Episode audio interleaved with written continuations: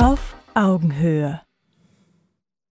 Liebe Community, herzlich willkommen zu einer weiteren Ausgabe auf Augenhöhe im Jahr 2021. Wir sitzen in Düsseldorf im Theater und ich muss sagen, dieses Thema, das wir heute besprechen wollen mit den Gästen, ist ein Thema, ich glaube, ich habe mich noch nie auf ein Thema so intensiv vorbereitet wie auf dieses, habe äh, so viele Quellen mir angeschaut, habe so viele Beiträge darüber gesehen, gelesen und trotzdem das Gefühl, am Ende weiß man irgendwie, gar nichts. Und äh, dieses Thema ist so komplex, dieses Thema ist auch äh, so ein Spaltungsthema. Das erlebt man auch immer wieder im eigenen Umkreis. Wenn man über das Thema Impfen redet, dann äh, gibt es die eine Seite, die andere Seite. Es gibt die Befürworter, es gibt die, die sagen, es kommt für mich auf gar keinen Fall in Frage. Es ist ein Thema, das extrem in die Spaltung geht. Und deswegen bin ich sehr, sehr dankbar dafür, dass es uns heute gelungen ist, in diesen schwierigen Zeiten eine Runde zusammenzustellen, mit der ich mir erhoffe, dass wir für euch einen kleinen Beitrag dazu leisten können, dass ihr euch eine eigene Meinung bilden könnt. Weil das ist die Idee dieses Projektes Fair Talk. Die Idee ist, dass wir euch mit dem was ihr hier bei uns erfahrt, was ihr hier bei uns seht, ja, einen kleinen Beitrag äh, nehmen könnt, um euch eine eigene Meinung zu bilden, was für mich die Grundlage einer funktionierenden, guten Demokratie ist. Und jetzt will ich gar nicht weiter reden, sondern ich möchte gerne meine Gäste vorstellen. Ich freue mich sehr über Dr. Marc Bennecke. Hallo, Herr Dr. Bennecke. Schön, dass Sie da sind. Ja, schön, dass du da bist. Kriminalbiologe, ähm, vielen bekannt, vielen auch aus unserer Community ähm, sehr bekannt. Freue mich, wie gesagt, äh, auf die Runde heute mit ich Ihnen. Auch, ja. Ich begrüße ganz herzlich äh, Stefan Delvo. Herr Delvo, aus Duisburg angereist. Äh, wir haben schon viel über Duisburg im Vorgespräch erfahren. oh ja. Sie sind sozusagen quasi Werbefigur für die Stadt Duisburg, würde ich sagen. Äh, wunderbar, dass auch Sie hier den Weg äh, zu uns nach Düsseldorf gemacht haben. Dann grüße ich und begrüße ganz herzlich den Rechtsanwalt aus Köln, Dirk Sattelmeier. Ich glaube, bei Ihnen habe ich das gar nicht gesagt, Herr Bennecke, ne? aus Köln auch. Ja, also da sitzt die Kölner, die, die, die Kölner Fraktion. Und ich begrüße ganz herzlich Hans Tolzin. Herr Tolzin, schön, dass Sie zu uns gekommen sind.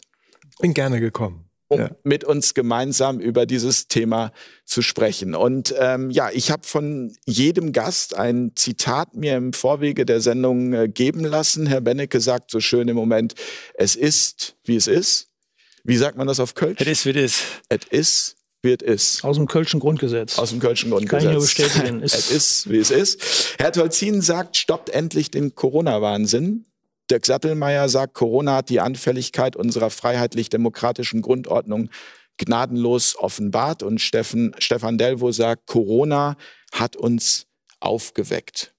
Für all diejenigen, die diese Sendung kennen, wissen, es gibt mehrere Thesen, die wir hier heute mit äh, den Gästen besprechen, aber wir haben eine kleine Änderung. Wir haben nämlich gesagt, bisher hatten wir immer fünf Thesen in den Sendungen und dann war es ganz oft so, dass wir über die eine These etwas länger geredet haben und dann die andere These weglassen äh, mussten. Wir haben uns dazu entschieden, haben gesagt, wir haben mehrere Thesen und wir schauen einfach mal, wohin es uns heute treiben wird. Und äh, die erste These dieser Sendung lautet, unser Immunsystem kann uns nicht ausreichend vor gefährlichen Viren schützen.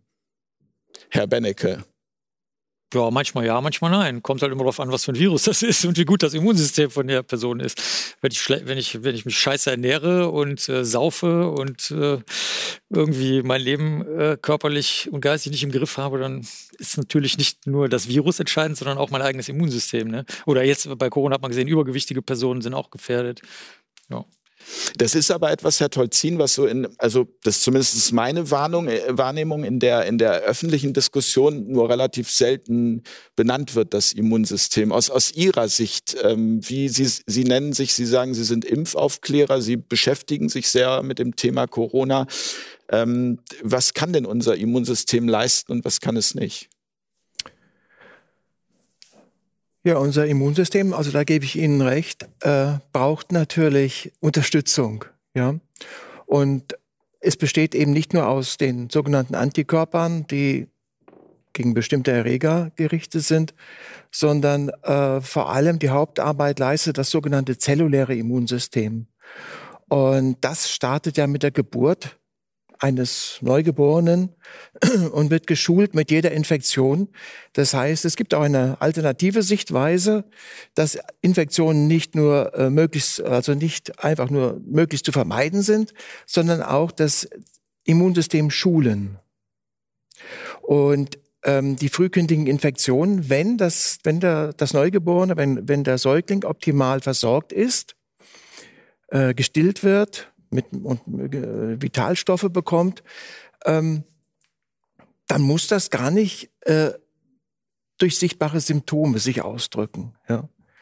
Und äh, wir wissen, dass vor allem auch die Kinderkrankheiten also eine enorme Schulung des Immunsystems darstellen können.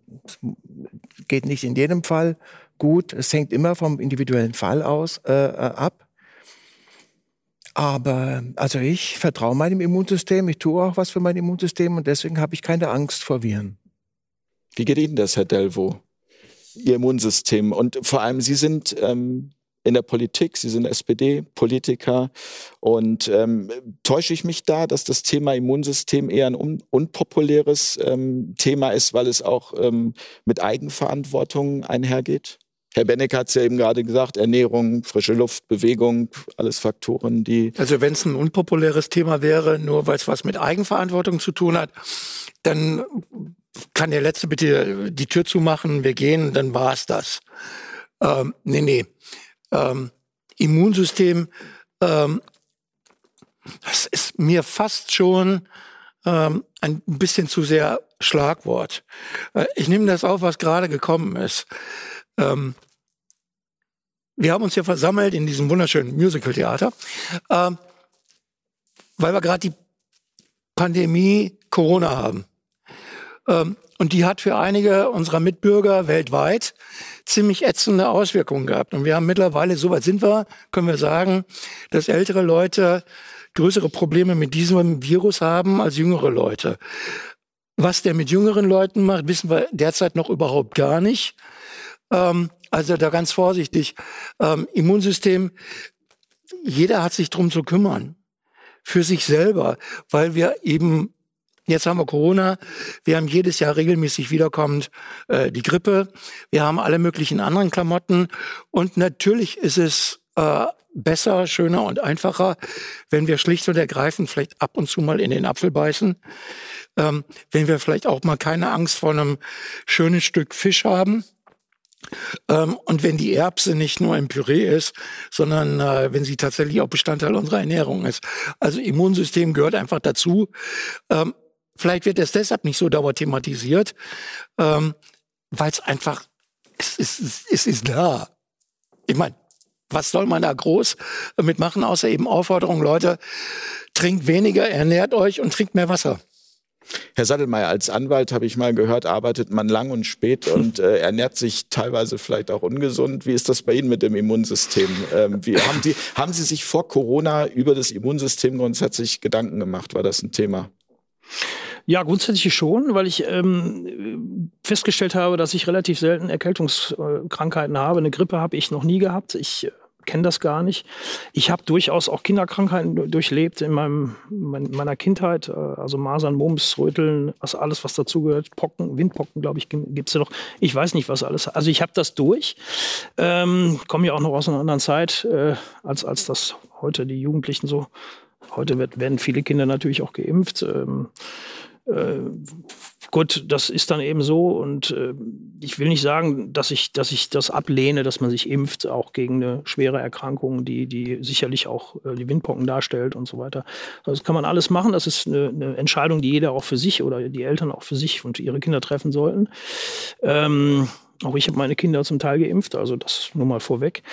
Ich habe mir äh, sicherlich Gedanken um mein Immunsystem gemacht, das war aber nicht alltäglich. Ich habe durchaus auch schon vorher, vor Corona, Hygieneregeln eingehalten, indem ich mir im Winter sicherlich mal öfter die Hände gewaschen habe. Auch äh, das, das Husten in die Hand habe ich halt sein lassen, sondern auch in die Armbeuge und so. Das kenne ich alles schon. Und ich habe für mich festgestellt, dass äh, ich da ganz gut mit zurechtgekommen bin. Ich habe natürlich jetzt im Zuge der Pandemie einfach auch ein bisschen was dazugelernt, was äh, das Immunsystem ausmacht, was es beeinflusst, positiv wie negativ. Ich bin natürlich kein Fachmann. Ich kann äh, nicht sagen, ob das stimmt, aber ich habe eben auch ähm, mit meinem Arzt gesprochen über das Immunsystem und äh, der hat da eben mir auch ein paar Regeln gegeben, wie ich das noch vielleicht verbessern kann, wie ich es in Schwung bringen kann. Auch wenn man mit zunehmendem Alter vielleicht äh, Probleme hat mit dem Immunsystem, aber ich kann es noch nicht feststellen einfach. Ja, also ich, ich wichtig äh, halte ich zum Beispiel auch sicherlich eine, eine, innere Zufriedenheit dafür, für, für sehr wichtig fürs Immunsystem. Also das hat auch was mit der Psyche zu tun. Ob das so stimmt, weiß ich nicht, aber ich, äh, ich beherzige das mal und äh, ja, oh, fahre damit noch ganz gut. Klopfe da nochmal auf den Tisch hier, aber. Die Sendung, die Sendung heißt Impfung, äh, Risiko oder Chance. Vielleicht nochmal so ganz grundsätzlich für all diejenigen, die jetzt komplett neu in dem Thema sind, so wie ich auch grundsätzlich komplett neu in diesem Thema war. Ähm, Herr Tolzin, können Sie einmal kurz und einfach erklären, was ist die Idee einer Impfung? In der Regel zielt die Impfung auf die Veränderung eines Laborwerts. Das ist der Antikörpertiter. Der, die Impfung soll also spezifische Antikörper, die gegen spezifische, also bestimmte Erreger gerichtet sind, äh, soll die erzeugen durch eine Immunreaktion. Und durch die Erinnerungsfunktion des Immunsystems erhofft man sich dann, dass bei erneuter Begegnung mit dem gleichen Erreger, dass dann die Antikörper schon Gewehr bei Fuß stehen und den Erreger sofort fertig machen. Ja, und das ist die Vorstellung, die man beim Impfen hat. Und äh, gemessen wird das äh, bei den Zulassungsstudien eben äh, über einen Laborwert, den äh, Antikörpertiter. Wobei jetzt neuerdings auch äh, der PCR-Test, eine neue Art, eine relativ neue Art von Labortest dazu kam. Mit, damit wird äh, die sogenannte Viruslast gemessen. Das heißt, ist ein bestimmtes Virus anwesend im Körper oder nicht? Und ähm, also die Idee ist, das Immunsystem zu schulen, zu, zu anzuregen und äh, Vorsorge dadurch zu betreiben. Und der Gedanke der Vorsorge ist natürlich absolut zu unterstützen. Die Frage ist nur, ob die wissenschaftliche Grundlage, die dafür herangezogen wird, ob die stimmt. Und ich als medizinischer Außenseiter, ich bin ja kein Mediziner, bin also da ganz unbedacht vor 20 Jahren an das Thema, an das Thema rangegangen und habe die Frage gestellt, ja, ähm, was wissen wir denn? Ja, und habe alles hinterfragt. Ja, ich habe zum Beispiel das Robert-Koch-Institut, die Bundesseuchenbehörde, angefragt und habe die gefragt, ähm, könnt ihr mir Studien, wissenschaftliche Studien nennen, die belegen, dass Menschen mit hohen Antikörpertitern gesünder sind als Menschen, die keine nachweisbaren Antikörper haben. Und äh, das ging dann monatelang hin und her. Äh, und dann musste äh, mein Anwalt dann klagen, äh, mit Klage drohen. Also es war eine Anfrage nach dem Informationsfreiheitsgesetz. Und die Antwort war dann, ähm, ja, das ist so, weil es so in den Lehrbüchern steht. So, das war, das ist der Stand meines Wissens. Ja, es ist so, weil es so in den Lehrbüchern steht. Herr Bennecke, ähm, Impfung, das, also viele, das Thema Risiko, viele haben so eine, so eine Aversion oder eine Angst vor der Impfung. Können, können Sie verstehen, warum? Hängt von der Angst ab. Wahrscheinlich hat jeder einen anderen Grund. es ist wie bei Angst, Angst vor Dunkelheit, Angst vor Spinnen. Also müsste man jetzt wissen, wovor ein Mensch genau Angst hat in Bezug auf die Impfung. Aber es ist schon so, das nehmen Sie auch so wahr, dass das, also, dass das Thema ein echtes Spaltungsthema ist. Keine Ahnung. Also bei mir fragen ja nur Leute, die wissen, dass ich da Studien raussuche. Also das ist so, ne, so wie Sie das gerade gesagt haben. Also mich fragen Leute äh, jetzt eigentlich weniger nach Ängsten oder so, weil da bin ich jetzt kein Spezialist für. Also normalerweise, also das Einzige, was uns aufgefallen war, war, als das ganze äh, Pflegepersonal oder viele Leute aus dem Pflegepersonal sich nicht impfen lassen wollten, so vor ein paar Wochen, als sie die Möglichkeit bekommen haben, sich schnell impfen, also früh impfen zu lassen. Äh, die, da waren hauptsächlich so nach, da haben wir dann so Videokonferenzen gemacht mit, mit allen, wo dann auch alle dabei waren aus dem, aus dem jeweiligen Team oder aus der Abteilung oder aus der Station. Und das war eigentlich so, dass sich herausstellte, dass eigentlich die jungen Frauen eigentlich irgendwie Angst hatten, dass sie da jetzt sich irgendwie den Körper kaputt machen, weil sie halt äh, später mal Kinder kriegen wollen oder so. Das, also wenn ich eine junge Frau wäre, würde ich mich das vielleicht auch fragen, bei allem Möglichen, nicht nur beim Impfen. Also bei, ja. Insofern. Das heißt, auch wenn Sie ein starkes Antibiotikum nehmen oder grundsätzlich. Nö, auch beim Essen. Also man sieht ja auch zum Beispiel, also ich bin ja oft in Berlin, da sehe ich dann halt, also wir, wir hatten so meine Frau und ich einen so einen Lieblings-Yoga-Laden, wo wir nur essen waren. Also ich, ich mache keinen Sport, sieht man ja. Äh, Aber Sie leben vegan, glaube ich. Und, ja, ne? ja, und ähm, da waren wir immer essen und so. Und da waren halt, würde ich mal sagen, 95 Prozent junge Frauen. Also offensichtlich machen die sich halt generell mehr Gedanken über Gesundheit und alles Mögliche. Aber ich weiß nicht, ob das ich hatte nicht den Eindruck, dass es was mit Impfung zu tun hat, sondern eher damit, dass sie sich generell damit mehr auseinandersetzen. Sie haben ja jetzt gerade zur Corona-Zeit äh, sich intensiv mit dem Virus, mit Corona auseinandergesetzt, machen dazu auch äh, viele Beiträge. Ähm, so, wo, Sie sind äh, Kriminalbiologe wieso hat Sie das interessiert? Also was ist, was ist die Motivation dafür gewesen? Ach so, ja, ich habe ja schon seit 20 Jahren so eine Wissenschaftssendung im, im genau. öffentlich-rechtlichen Fernsehen, die ist immer samstags morgens und da sind dann jetzt schon drei Generationen von Leuten mit aufgewachsen und dann kennen die halt sonst keinen Forscher. ich glaube, das ist der einzige Grund. Und dann sagen die so, den habe ich doch früher immer beim Frühstück gehört und so, das läuft ja immer samstags morgens live und äh, mittlerweile auch als Podcast und ich glaube, so also das ist wirklich genauso wie, wie ich. Ich kenne jetzt zum Beispiel kaum Physiker. Ne, ich frage immer denselben, wenn ich irgendeine physikalische Frage habe. da muss der immer dran glauben, weil ich halt sonst kaum welche kenne. Und so ist es, glaube ich, gekommen. Dann ist das alles bei uns gelandet. Meine Frau hat auch mörderischen Spaß daran, weil die sich für Mathe und so interessiert. wir machen auch gerne Experimente, so mit zum Beispiel, wie vermehrt sich was? Wie kann ich mir das zu Hause selber vorstellen, ohne dass ich rechnen muss? Ich rechne nämlich auch nicht gerne. wie kann ich das mit Rosinen oder so mir einfach vorstellen oder mit Büroklammern? Und ich denke, so ist das einfach bei mir gelandet. Und, und ich, äh, ach so, und ich äh, hasse Fremdworte. Also viele Kollegen und Kolleginnen, die was gesagt haben, die können keinen einzigen Satz ohne Fremdworte reden. Da kann ich kotzen und weil ich weiß, dass das keiner versteht. Und ich verstehe es ja auch nicht. Zum Beispiel juristische Abhandlungen kann ich ganz oft nicht verstehen, weil zum Beispiel Mord bedeutet ja juristisch was ganz anderes, als was der Laie darunter versteht oder die Laien. Ne? Mhm, und deswegen äh, habe ich gesagt zu meiner Frau, das machen wir jetzt so. Wir machen nur klare, einfache deutsche Worte, PAF. Und seitdem steht die Seite mit Dutzenden von Beiträgen. Aber das ist wirklich nur, ich glaube nur, weil ich mir die Arbeit mache, es mit normaler Sprache zu erklären und weil ich die Studien raussuche und weil die Leute vielleicht manchmal keinen anderen kennen. Das sind, glaube ich, die drei einzigen Gründe. Wobei, wobei Gerichtssprache steht, ist gesetzlich vorgeschrieben, ist Deutsch. Ja, nee, nee, also, ist auch man soll es nicht glauben, aber es ist so. Nee, Gerichtssprache ist auch Deutsch, aber ja, ich will nur sagen, oder ich sage mal beim Mord oder so, da wissen vielleicht ich manche weiß. Leute was ist, aber ja. zum Beispiel nehmen wir mal sexuelle Nötigung oder sowas. Ne? Mhm. Ne? Da weiß wahrscheinlich niemand von den Zuschauern und Zuschauerinnen jetzt, die nicht Juristen oder Juristinnen sind, was das überhaupt ist. Ne? Ja. Herr Delvo, ähm, liegt, wir haben gerade über das Immunsystem kurz gesprochen ähm, und Herr Tolzin hat erklärt, was so eine Impfung bewirken kann. Liegt in der Impfung, in der Corona-Impfung hier, Stern haben wir hier, die ganze Welt impfen, liegt darin die Chance, ähm, dann zu der alten Normalität zurückzukehren? Wollen wir das überhaupt? So, jetzt lehne ich mich ganz weit äh, mal raus. Die alte Normalität wird es nicht wieder geben. Ähm, wir sind jetzt ein bisschen herausgefordert worden mit äh, Corona.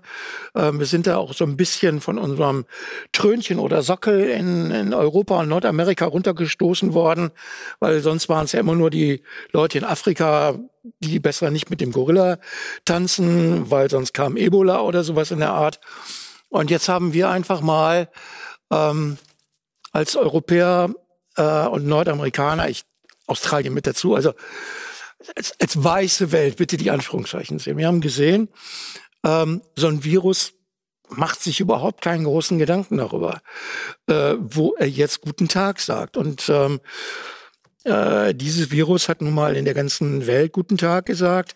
Und wenn wir jetzt so vermessen wären in Deutschland, äh, zu sagen, ja, kommen wir zurück dahin, wo es früher war, wo es früher gut war, dann ist so äh, dann ist das so eher, die gute alte Zeit war immer besser als das, was aktuell kommt. Wir haben jetzt einfach realisiert, ähm, dass das, was unsere Freunde in Asien äh, sehr gerne machen, nämlich mit dieser Maske rumlaufen, ähm, dass das bei uns äh, jetzt auch en vogue geworden ist. Es gab sie ganz, ganz schnell mit bunten Motiven und sowas in der Art. Nein, es wird kein Zurück geben. Ich finde das auch ganz gut, weil wir haben alle gelernt, wie man sich die Hände wäscht. Ähm, nach dem, was ich zuletzt gehört habe, das äh, ähm, läuft es darauf hinaus, dass viele Krankheiten, die einem so im Laufe eines Jahres so begegnen, der grippale äh, Virus und dieses und jenes, dass das wohl zurückgegangen ist, dass Gott, äh, Gott sei Dank die Krankenhauskeiminfektionen wohl auch zurückgegangen sind, weil wir scheinbar alle ein bisschen genauer darauf achten, was tun wir denn so den lieben langen Tag. Deshalb möchte ich gar nicht in die Zeit vor Corona zurück. Was ich natürlich möchte, ist, dass im Rahmen dessen, was machbar ist, die Menschen schützen. Und wenn das durch eine Impfung passieren kann, dann fände ich das sehr charmant, wenn das darauf hinausläuft, dass es eine äh, Variation der Grippeimpfung wird. Also jedes Jahr rechnen wir mit der oder der äh, Variation, da impfen wir gegen und dann haben wir es vielleicht irgendwie kon unter Kontrolle. Ähm, ja, auch damit kann ich sehr gut leben. Wir haben erfahren in den letzten Wochen, ähm, dass die, ich glaube, Impfquote über 70, 75 Prozent liegen muss. Herr Spahn hat es, glaube ich, gesagt, damit wir so eine Art Herdenimmunität ähm, erreichen. Jetzt mal an den Anwalt die Frage, Herr Sattelmeier, ähm, was ist denn jetzt, wenn nur 50 Prozent sagen, wir machen damit? Jetzt mal also rein aus juristischer Sicht als Anwalt. Ähm, welche Möglichkeiten hat der Staat da? Darf er da überhaupt dann eingreifen oder muss man dann sagen, nee, okay, wenn halt nur 50 Prozent wollen, dann, ähm, dann machen es halt auch nur 50 Prozent? Naja, die Politik hat ja die Vorgabe erstmal ge gegeben, zu sagen, wir, wir führen keine Impfpflicht ein. Grundsätzlich darf sie das. Es gibt ähm, im Infektionsschutzgesetz tatsächlich eine Norm, die das erlaubt. Äh, das wurde 2001 geändert. Ähm, davor galt noch ein, ein, Reichsimpfgesetz von 1874. Also danach wurde dann zum Beispiel vor, ich glaube, das war in den 60er Jahren, wurde, wurde die Pockenschutzimpfung äh, eingeführt. Ja, also das, da gab es ja schon mal sowas. Ähm, es gab dann im, im, im Rahmen dieses neuen Gesetzes gab es dann tatsächlich auch die Verpflichtung für gewisse Bereiche im, im, von Kindern, also die in den Kindergarten gehen, gab es dann die Anordnung, tatsächlich sich gegen Masern impfen zu lassen, was aber immer eine Dreifachimpfung ist, so wie ich das verstanden habe. Äh, das wurde auch angegriffen vor dem Bundesverfassungsgericht. Da gab es letztes Jahr mitten im Lockdown gab es tatsächlich eine Entscheidung, wo, wo das Bundesverfassungsgericht äh, gesagt hat, äh, zumindest im Eilverfahren, äh, das ist in Ordnung. Ähm, aber hat gesagt, in der Hauptsache, also die, die Impfpflicht wäre in Ordnung zum Schutz äh, von, von einer bestimmten Anzahl von oder etwas größeren Anzahl von Kindern, die in den äh, Kindergarten da gehen, aber hat in der Hauptsache das noch offen gelassen. Also es gab, das ist keine endgültige Entscheidung über diese Geschichte. Ähm, der Unterschied ist natürlich nur, dass es sich hier um einen abgrenzbaren Bevölkerungsteil handelt, also keine generelle Impfpflicht, so wie es damals bei den Pocken war. Äh, also es gibt die Möglichkeit, ja, ähm, und die ob die dann gezogen wird, wissen wir nicht. Also bisher ist das politische Versprechen eindeutig, es wird keine Impfpflicht geben. Ähm, und selbst wenn es sie geben würde, nach Erreichen dieser 50 Prozent, ich weiß nicht, ob das äh, erreichbar ist, äh, dann, dann stellt sich natürlich noch die Frage, ob dann eine Impfpflicht überhaupt äh, verfassungsmäßig wäre. Denn man muss ja auch sich das so vorstellen, ähm, eine Impfung, äh, da ist der alte Streit zwischen, zwischen Ärzten und, und Juristen, ist ja die, äh, ist ja der, dass, dass äh, die äh, äh, der körperliche Eingriff, also Heileingriff in dem Falle, äh, also die schneiden den Bauch auf, klassische, klassische Situation, der Arzt schneidet den Bauch auf und äh, um, um dann Tumor rauszuholen oder sonst was. Ist das eine Körperverletzung oder ist das ein Heileingriff? Äh, aus ärztlicher Sicht ist es natürlich ein Heileingriff, aus juristischer ist es ganz klar eine Körperverletzung. Nur wenn der, derjenige vorher einwilligt, ist es, ist es dann keine, keine rechtswidrige Körperverletzung. Also deswegen muss da auch vorher eingewilligt werden. Ähm, äh, das ist ein ganz klarer juristischer Standard und äh, bei einer Impfung ist es aber ein Sonderfall. Denn Sie müssen sich da vorstellen, ne, es geht nicht nur um den Peaks, es geht auch möglicherweise um, um äh, das, was danach folgt. Ähm, das ist in jedem Fall eine körperliche Beeinträchtigung, in jedem Fall ist es eine, auch eine klare Körperverletzung, auf jeden Fall. Aber, aber hier in dem Falle ähm, ist ja der Mensch in der Regel gesund. Das heißt, Sie, Sie verletzen einen gesunden Menschen vorsätzlich am Körper. Der muss da auch einwilligen. Und da sind die Hürden natürlich sehr hoch, um das dann möglicherweise zwangs äh, ähm, gesteuert, also gesetzlich zwangs zu verpflichten, da dürften die Hürden noch höher sein. Und da muss man sich die ganze Geschichte dann mal im, im Detail wirklich anschauen. Und da müssen dann auch Fakten auf den Tisch, äh, von denen man jetzt vielleicht, die, von denen die Wissenschaft jetzt vielleicht noch gar nichts weiß oder äh, was ja alles noch so ein bisschen streitig ist, ist ja alles nicht so klar und, und, und wie auch immer. Ganz so eindeutig ist das nicht. Ich äh, äh, da gibt es ja durchaus äh, Personen, die sagen, äh, das ist so gefährlich und so gefährlich. Da wird es dann auch um die Frage der Gefährlichkeit gehen. Und das muss dann auch, bevor so eine Impfung dann tatsächlich zwangsweise per Gesetz eingeführt wird, muss das auch klar sein. Wie, wie gefährlich ist es jetzt wirklich? Welch, welchen Schaden richtet das Virus an, wenn wir jetzt möglicherweise diese 25 Prozent nicht mehr impfen? Also das ist ein weiter Weg. Ähm, der mit Sicherheit auch äh, dann äh, von den Gerichten angegriffen werden wird. Da können Sie, können Sie Gift drauf nehmen, weil äh, so viele Menschen sich äh, nicht impfen lassen wollen. Und da bin ich jetzt beim Thema Spaltung. Ich glaube schon, dass das Thema spaltet. Ähm, das hat es vorher auch schon, aber in dem Fall sicherlich noch mehr ähm, weil wir hier, äh, und da müssen wir ja auch mal drüber reden heute Abend, ähm, fachlich werde ich das nicht können, aber das ist ja ein Impfstoff, der hier äh, erst vorläufig zugelassen wurde. Da gibt es ja normalerweise sehr hohe Hürden und ähm, äh, das muss man ja auch mal, mal bedenken, das ist eine Notfallzulassung. Und letztendlich endgültig zugelassen ist dieser Impfstoff noch gar nicht. Und hinzu kommt noch, dass es ein neuer Impfstoff ist, äh, deren die, Wirksamkeit, äh, so wie ich das verstanden habe, die, dieser RMNA-Impfstoffe äh, ist ja bisher noch, noch nie so weit getestet worden, dass sie zu einer Zulassung endgültig äh, äh, gefunden hat. Also das ist, ähm, ist hochproblematisch. Und ich warne, aus meiner Sicht warne davor, da jetzt äh, die, äh, die ganze Sache hier als, als Heils, Heilsbringer äh, zu sehen. Ähm, und zurück zur alten Normalität. Da kann man im Detail vielleicht drüber sprechen, aber ich als Anwalt, der einen Eid auf die Verfassung geschworen hat, möchte schon zurück äh, zu dem da, was da auf dem Tisch liegt, nämlich zum Grundgesetz. Und das ist im Moment eigentlich völlig außer Kraft gesetzt. Das ist, das ist. Aber da kommen wir vielleicht später zu. Das war jetzt nur, das war jetzt eben nur zu dem Thema, äh, zurück zur alten Normalität kommen wir nicht. Doch es gibt Bereiche, da, woll, da will ich zurück. Das ist ganz klar.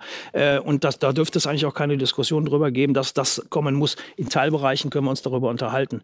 Aber äh, das da muss wieder gelten definitiv. Darauf kommen wir später tatsächlich zu, zu, zu, sprechen. Ich möchte Herrn Tolzin einmal fragen. Sie haben gesagt, vor 20 Jahren haben Sie angefangen, sich damit äh, zu beschäftigen. Ihre Kinder waren, glaube ich, der Anlass, dass Sie äh, zu dem Thema Impfungen. Ja, meine Kinder waren zu dem Zeitpunkt noch klein und ähm, meine Frau, damalige Frau, ich bin geschieden und ich, wir hatten uns irgendwie so ein bisschen auf die anthroposophische Schiene geeinigt. Aber Tatsache war dann, dass ich mich von dem zurückgehalten habe und sie ist mit den Kindern zum Kinderarzt. Und die haben die sogenannten wichtigsten Impfungen bekommen.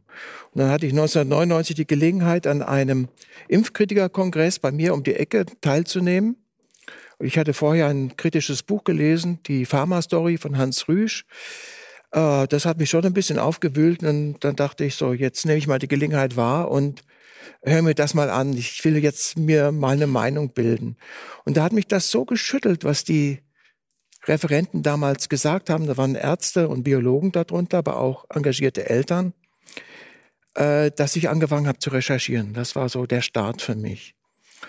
Und die ersten Monate waren sehr, sehr schwierig, weil da wirklich die Meinungen aufeinander prallen und emotional aufeinanderprallen. Und ich war da hin und her gerissen und habe dann erst für mich Klarheit gefunden, als ich gesehen habe, ja, Moment mal, ich muss jetzt erstmal meinen eigenen Standpunkt irgendwo finden, meine Fragetechnik finden. Und die Fragetechnik war dann, jawohl, äh, ist Impfen ist eine Körperverletzung an einem gesunden Menschen, da bin ich ganz bei Ihnen. Ähm, bedarf der mündigen Einwilligung. Das heißt, derjenige, der mir sagt, ich soll mich impfen lassen oder meine Kinder impfen lassen, der ist eine Beweispflicht. Das war für mich damals wie eine Offenbarung. Das war wie, wie ein Befreiungsschlag. Ich muss mich gar nicht ständig rechtfertigen, sondern ich will das wirklich verstehen. Ich will die Fakten wirklich äh, verstehen und, und durchdringen und dann überzeugt werden. Und dann überlege ich mir das. Ja. Und das Zweite war, äh, ich wurde immer wieder konfrontiert in den Diskussionen mit der, mit der, ähm, mit dem Vorwurf, aber du bist doch nur ein Laie. Du kannst es doch gar nicht wissen, ja? Oh, das, ja, na klar, ich bin Laie und ich, ich, ich, ich habe kein Medizinstudium hinter mir gebracht. Aber ähm, mit der Zeit habe ich, bin ich zu der Überzeugung gekommen, auch ein Laie kann bei komplexen Sachverhalten sich eine eigene Meinung bilden. Wir sind ja eine Demokratie. Die Demokratie geht vom mündigen Bürger aus. Wenn ich, wenn ich äh, ein Auto kaufe, muss ich ja nicht erst eine Kfz-Mechanikerausbildung machen, um zu wissen, dass das Auto einen Motor haben muss. Ja? Und so habe ich mir dann Kriterien entwickelt, ähm, die ich dann auch bei meinen Seminaren und Vorträgen vorschlage, zur Diskussion stelle, äh, für die Beurteilung eines Impfstoffs. Und da gibt es das Kriterium, jawohl, ein Laborwert wird bei mindestens 90 Prozent der Geimpften ähm, erhöht, verändert. Ja? Das kann man als Wirksamkeitsnachweis akzeptieren. Oder aber ähm, man äh, wartet auf äh, sogenannte Doppelblindstudien, placebo-kontrollierte Doppelblindstudien. Da kriegt eine Gruppe den Impfstoff und die andere Gruppe kriegt einen Scheinimpfstoff, der keinerlei Wirkung oder Nebenwirkungen hat, also Salzwasser, ja. Und dann schauen wir mal, wer von, von den beiden Gruppen wird häufiger krank und welche Art von Symptomen. Und bei meinen, äh, bei meinen äh, Seminaren frage ich dann meistens die, die Eltern, die da sind, ja, was verstehen Sie jetzt beim, bei der Masernimpfung zum Beispiel unter Wirksamkeit? Und da kommt meistens als erstes die Antwort, ja, dass mein Kind die Masern nicht kriegt. Und dann frage ich nach, ja, und wenn Ihr Kind jetzt die Masern nicht kriegt, okay, das ist das eine, aber wenn jetzt zum Beispiel Neurodermitis auftreten würde für eine gewisse Zeit oder länger, ja, wie, wie würden Sie das dann beurteilen? Ja? Und dann kommen wir eigentlich immer auf die Formel, jawohl, wir erwarten eigentlich von einem Impfstoff, dass er unter dem Strich bei den, äh, den Geimpften einen deutlichen gesundheitlichen Vorteil bringt. Und das kann man ja messen. Ja? Zum Beispiel äh, Krankenhaustage, Fiebertage, ähm, sonstige Symptome, Häufigkeit der Arztbesuche und so weiter. Und dann, wenn es so eine Blindstudie ist, keiner weiß, was er gekriegt hat, dann ist man äh, ohne Vor Vorurteile, ja. Und dann vergleicht man das. Und das finde ich, das wird mir immer wieder bestätigt von normalen Laien, Eltern. Ja, das würde mich, das würde mich überzeugen, ja. Und das versucht man ja auch mit diesen neuen Corona-Impfstoffen. Das war nämlich jetzt jahrzehntelang oder jahrhundertelang gar nicht Usus, dass man wirklich Geimpfte und Ungeimpfte miteinander vergleicht. Ja? Und das hat man jetzt mit den neuen Impfstoffen versucht. Ähm, da kommen wir vielleicht noch dazu. Da ist einiges, was man da noch besprechen muss. Aber äh, die Größe der Studie, der Studien das ist eine Forderung, die wir lange gestellt haben. Wir, äh, also 40.000 Teilnehmer waren es jetzt. Äh, 40.000 Teilnehmer. Ja, bei BioNTech, äh, genau. äh, Pfizer. und bei den anderen beiden, die inzwischen zugelassen sind, sind es um die 30.000 und über 20.000. Das ist schon mal ein Plus, äh, dass man bei mindestens zwei der äh, Impfstoffe tatsächlich eine Salzlösung als Placebo genommen hat und nicht einen anderen Impfstoff oder Wasser mit Aluminium versetzt. Ja? Ist auch ein Plus. So, und dann muss man aber jetzt genauer hingucken. Also ich habe das gemacht. Kommen, kommen wir vielleicht noch dazu. Ähm, es ist auch für einen Laien möglich, sich eine eigene Meinung zu bilden. Man muss sich nur über die Kriterien, die man da anwendet, wie beim Autokauf, im Klaren werden. Herr Bennecke, können Sie Herrn Tolzin äh, folgen? Also sagen Sie, also Sie, Sie, Sie, Sie sind äh, Kriminalbiologe, Sie haben das äh, studiert. Ähm, hätte man das auch, das, das Wissen, was Sie sich über die Jahre angeeignet äh, haben, hätte man das auch als, wie Herr Tolzin sagt, als Laie sich aneignen können? Also die, das ist ja der Goldstandard. Also ich also man soll fragen, man soll Dinge verstehen, man soll, man soll, wie Sie gesagt haben, seinen Standpunkt erstmal durch Fragen äh, festlegen, weil sonst ist es ja beliebig, man kann sich von jedem voll labern lassen. Das stimmt schon alles. Und der, tatsächlich der Goldstandard ist tatsächlich diese Kontrolle mit dem Salzwasser, die jetzt eben auch durchgeführt wurde. Kann ich alles verstehen, ja.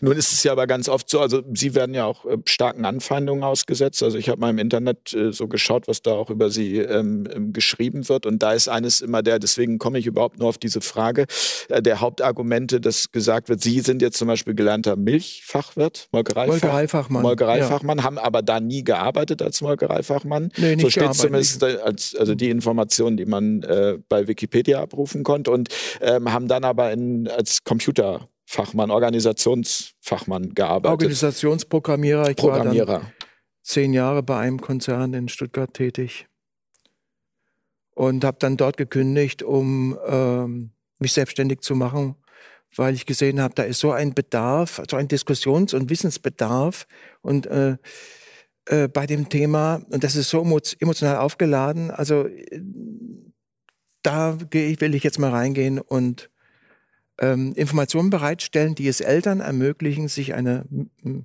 eigene Meinung zu bilden. Das war so mein Ziel.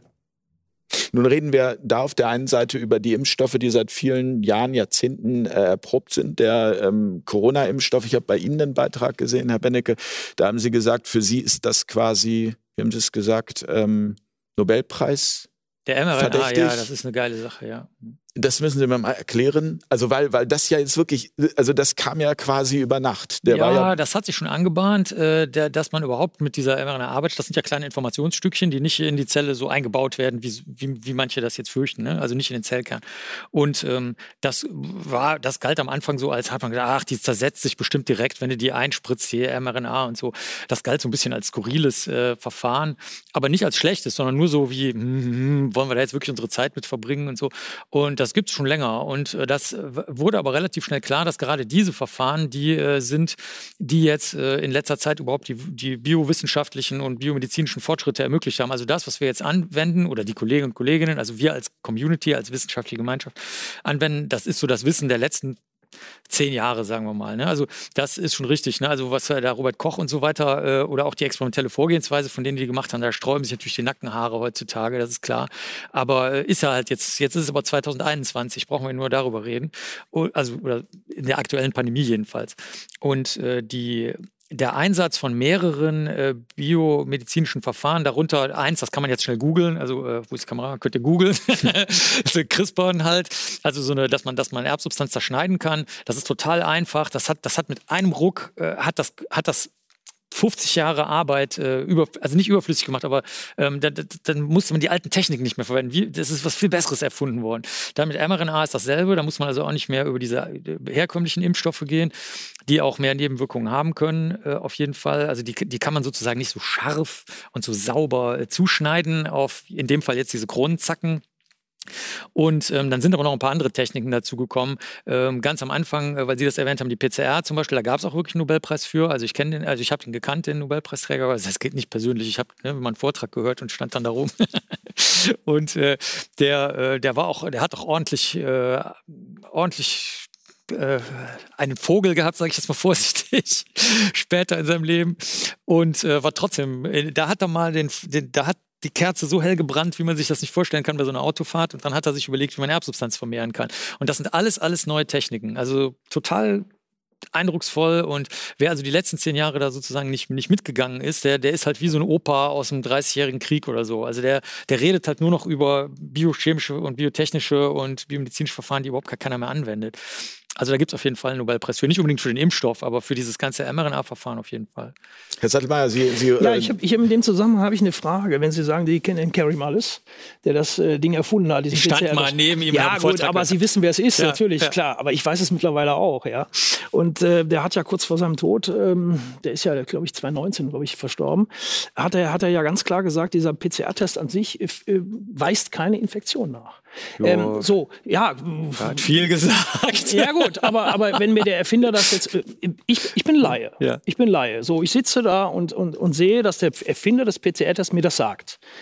Und ähm, dann bin ich aber auch Jurist und ähm, da komme ich auf die Grundrechtseinschränkungen äh, zurück. Und äh, es werden im Moment aufgrund genau dieses PCR-Testes, werden eben sehr viele Menschen aufgrund des Infektionsschutzgesetzes, wo eine Infektion bzw. ein, ein äh, äh, Ausschreitungsverdacht bestehen muss, ähm, werden, werden äh, quarantänisiert. Das heißt, die werden in ihren Grundrechten äh, stark beschnitten.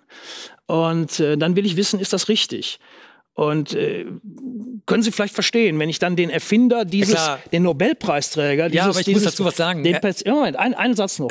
wenn ich den dann sehe, wie er sowas sagt, ähm, dann muss ich das ja erstmal für bare Münze nehmen, ähm, weil der müsste es ja eigentlich wissen. Wenn Sie jetzt sagen, der ist verrückt gewesen, okay, dann äh, Sie müssen dann auch, weiß ich nicht. Er hat auch gesagt, dass HIV kein AIDS erzeugt. Also er war wirklich verrückt am Ende. Also Was hat er gesagt?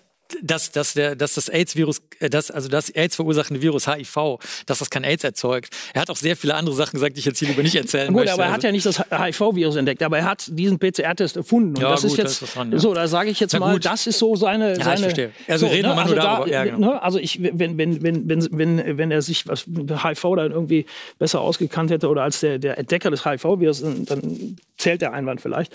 Aber, aber nein, er ist, er ist der Erfinder des PCR-Tests, wofür er offenbar auch einen Nobelpreis bekommen hat.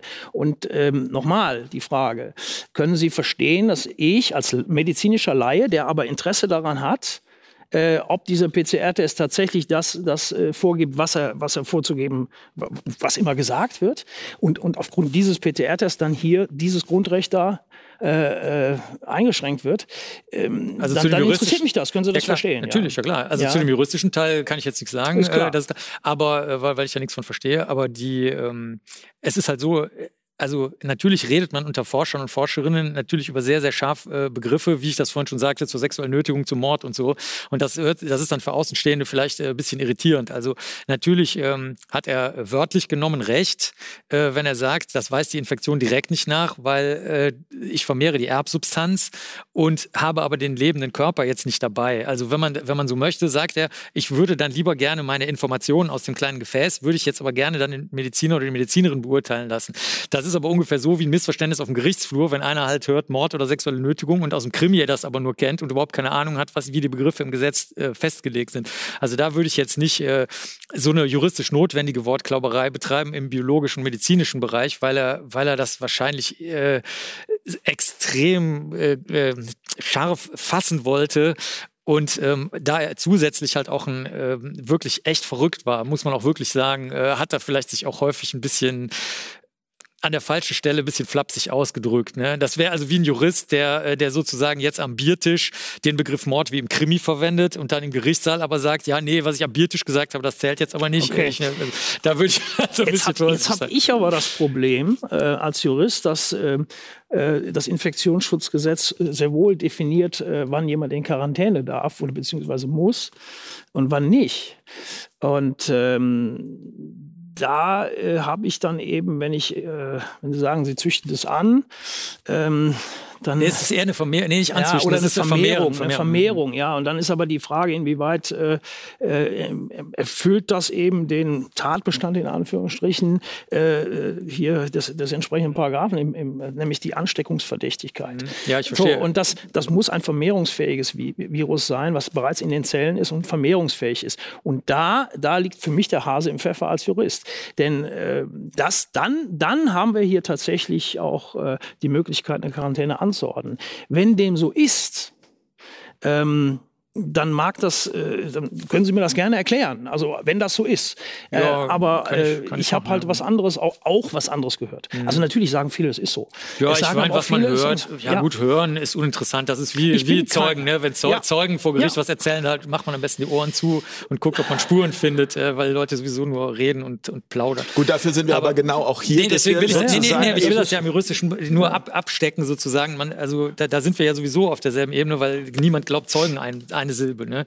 Also zumindest oh, ja, doch, im Strafprozess jedenfalls ja, ja, nicht. Ja, also ich zumindest. Okay, ich. Ich rede also nur für mich. Also ich nicht. Ja, ist klar. Ich das ist mir schon klar. Aber da basieren so, jetzt doch ganz viele Urteile drauf. Und das ja, leider. Okay. Ja, das ist ja, äh, muss aber so sehr sein. Schlecht. Sonst, sonst, hätten sie keine Straftat mehr. Ja, das stimmt. Das so, jetzt also zu, den, zu der Vermehrung. Also es, äh, wir, wir, einigen uns halt drauf, indem oder also die Kollegen und Kolleginnen einigen sich drauf. Dass man schaut halt bei den Patienten und Patientinnen, äh, wie viele, wie viel von der Erbsubstanz eben vermehrt wird. Daraus kann man ableiten, wie viel am Anfang da war. So wie wenn man keine Ahnung äh, weiß ich nicht, wenn man Münzen hinlegt oder so und dann sagt, jetzt legst du auf jede Münze zwei neue drauf und dann nochmal zwei neue und nochmal zwei neue oder so, dann muss die erste Münze da gelegen haben.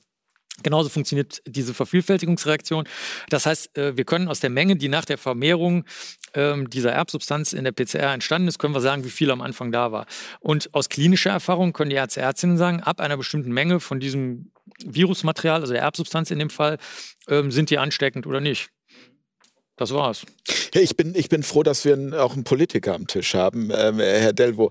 Äh, Sie als Politiker, äh, wenn Sie jetzt sehen, dass was in Berlin gemacht wurde seit äh, Mitte März etwa 2020, ich weiß nicht, wann der genaue Tag äh, war, als es hieß plötzlich Lockdown, muss irgendwie um den 12., 13. März gewesen sein. 23. März, vielen Dank für den Hinweis. Am 13. März haben, am 13. März haben die ähm, Kulturdezernenten der Bundesrepublik Deutschland Land auf Land ab bekannt gegeben, dass das sie um 18 Uhr die Museen zumachen werden. Und keine Veranstaltungen. Dass wahrscheinlich mehr. ab Montag die Schulen ähm, vorbereitet werden, zugemacht zu werden, um das dann am Mittwoch darauf. Ähm, es passierte dann alles viel, viel schneller.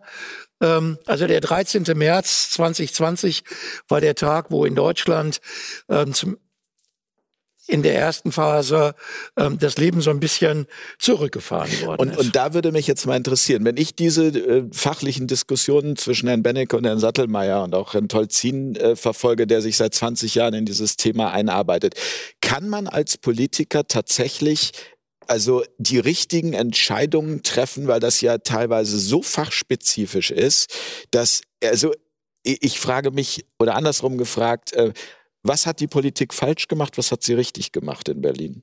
Also ich bin ja von meiner Provenienz her Lokalpolitiker. Also ich bin wirklich derjenige, den man im Supermarkt trifft und wo man dann halt sagt, Delvo. Herr Delvo, wir brauchen hier mal. Aber äh, ne, ähm, Berlin ist ganz weit weg und mit Berlin meine ich jetzt das politische Berlin. Ähm, die Jungs und Mädels standen da in einer unglaublichen Situation, dass ähm, sie ein paar Wochen lang wohl unterschätzt hatten, äh, was in der Welt passiert. Man hörte ein bisschen was aus China.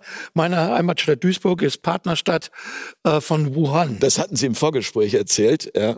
Ähm, wir haben also auch so ein bisschen reflektiert, was so der Bürgermeister von Wuhan.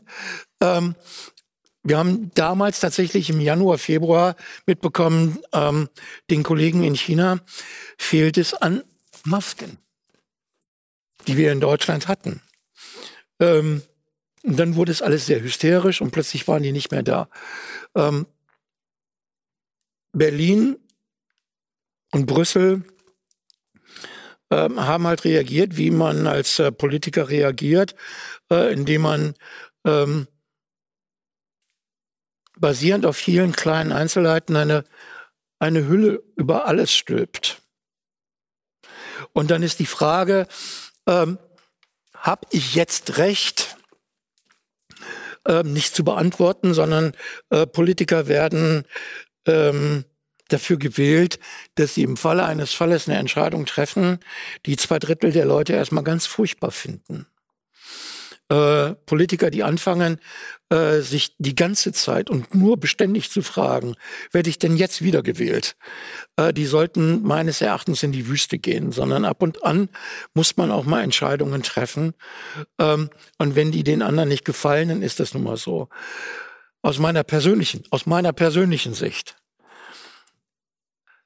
waren wir im März die, des letzten Jahres gar nicht scharf genug viel zu schnell wurde dann darauf hingewiesen, das kann so nicht weitergehen. Unsere Industrie, äh, unsere Schüler, unser dieses. Plötzlich sah ich Babygesichter ähm, in den sozialen Medien, wo mir erzählt worden ist, die ähm, verlernen ähm, die, die Gesichtswahrnehmungserkennung. Und ich dachte mir, so jetzt haben wir mal gerade zwei Monate Lockdown. Das ist aber ähm, gewagt. Ähm, wir sind dann sehr schnell wieder zu einer Normalität zurückgegangen, weil wir den Leuten den Urlaub gönnen wollten. Es gab Leute, die gesagt haben, um Gottes Willen, was tut ihr der Bevölkerung an, indem ihr sie jetzt da, wo man sie wollte, hat Urlaub machen lassen.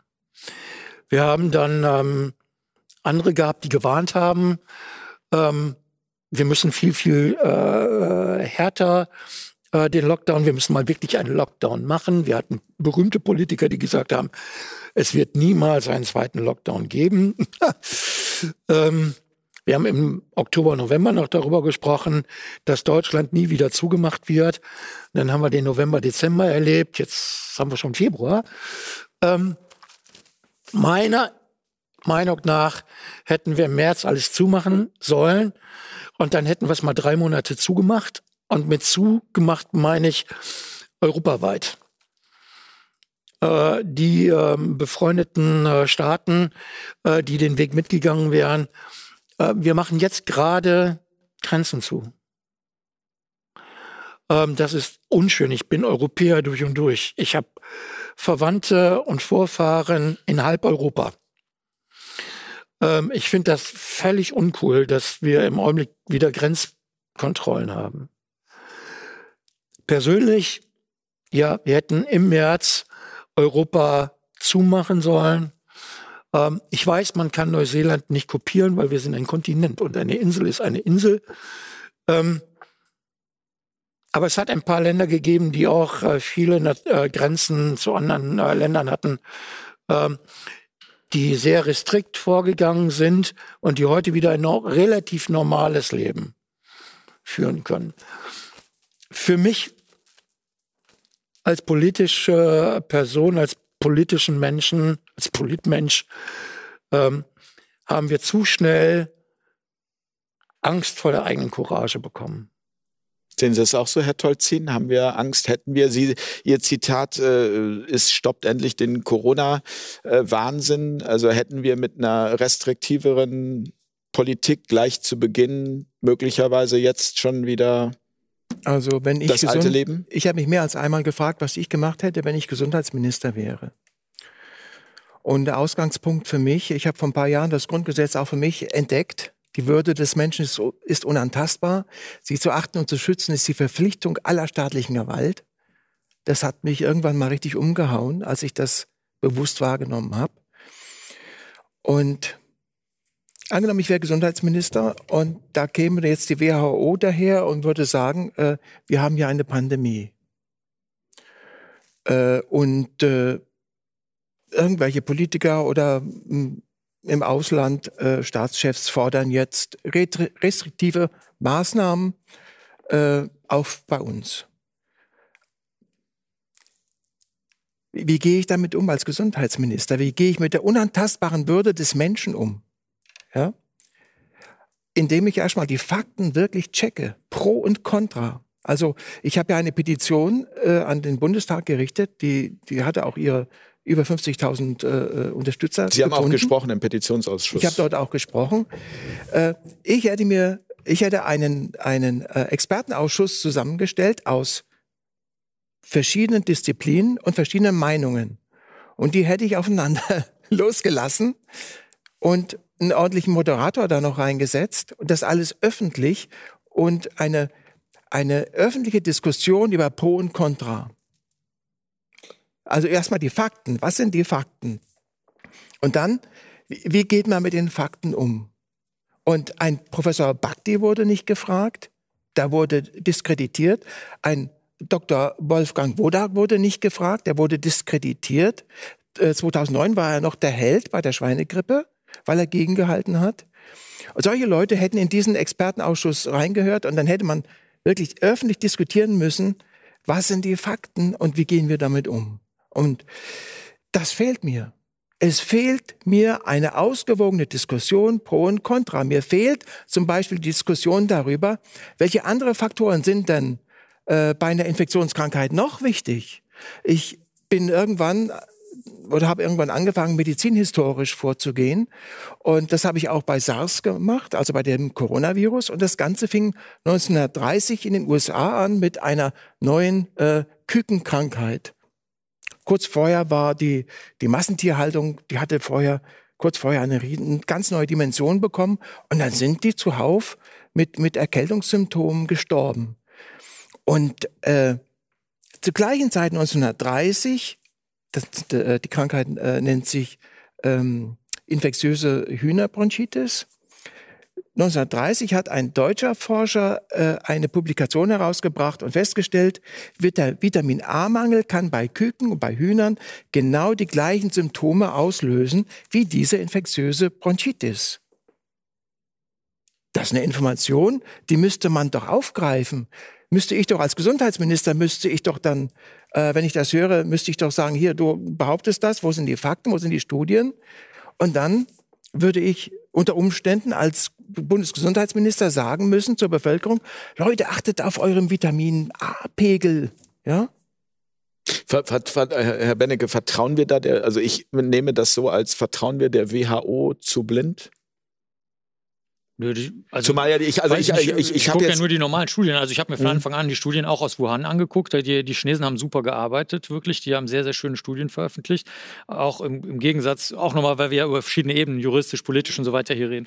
Äh, die, ich, ich fand das super, was die Kollegen gemacht haben von Anfang an. Es gab auch zum Beispiel ähm, zum Thema der Diskussion, ist es gut, eine Brille zu tragen, weil wenn das jetzt ein Aerosol ist oder so, ne, sind die Tröpfchen so, dass die jetzt auch dann hinter eine Brille kommen oder nicht. Das wurde eigentlich alles wissenschaftlich ganz, ganz äh, ausführlich und, und äh, gut sehr, sehr schnell veröffentlicht oder auch ganz am Anfang kann man der Oma noch ein Paket schicken oder schickt man dann, wenn man selber jetzt ansteckend ist, aber es noch nicht weiß, äh, schickt man jetzt der Oma den Tod sozusagen mit dem Paket. Da gab es ganz früh schon ähm, Experimente und Veröffentlichungen zu. Äh, was die WHO jetzt im Einzelnen daraus macht, äh, kann ich jetzt so nicht sagen, aber die Veröffentlichungen, die ich gesehen habe, von von, vom sozusagen 13.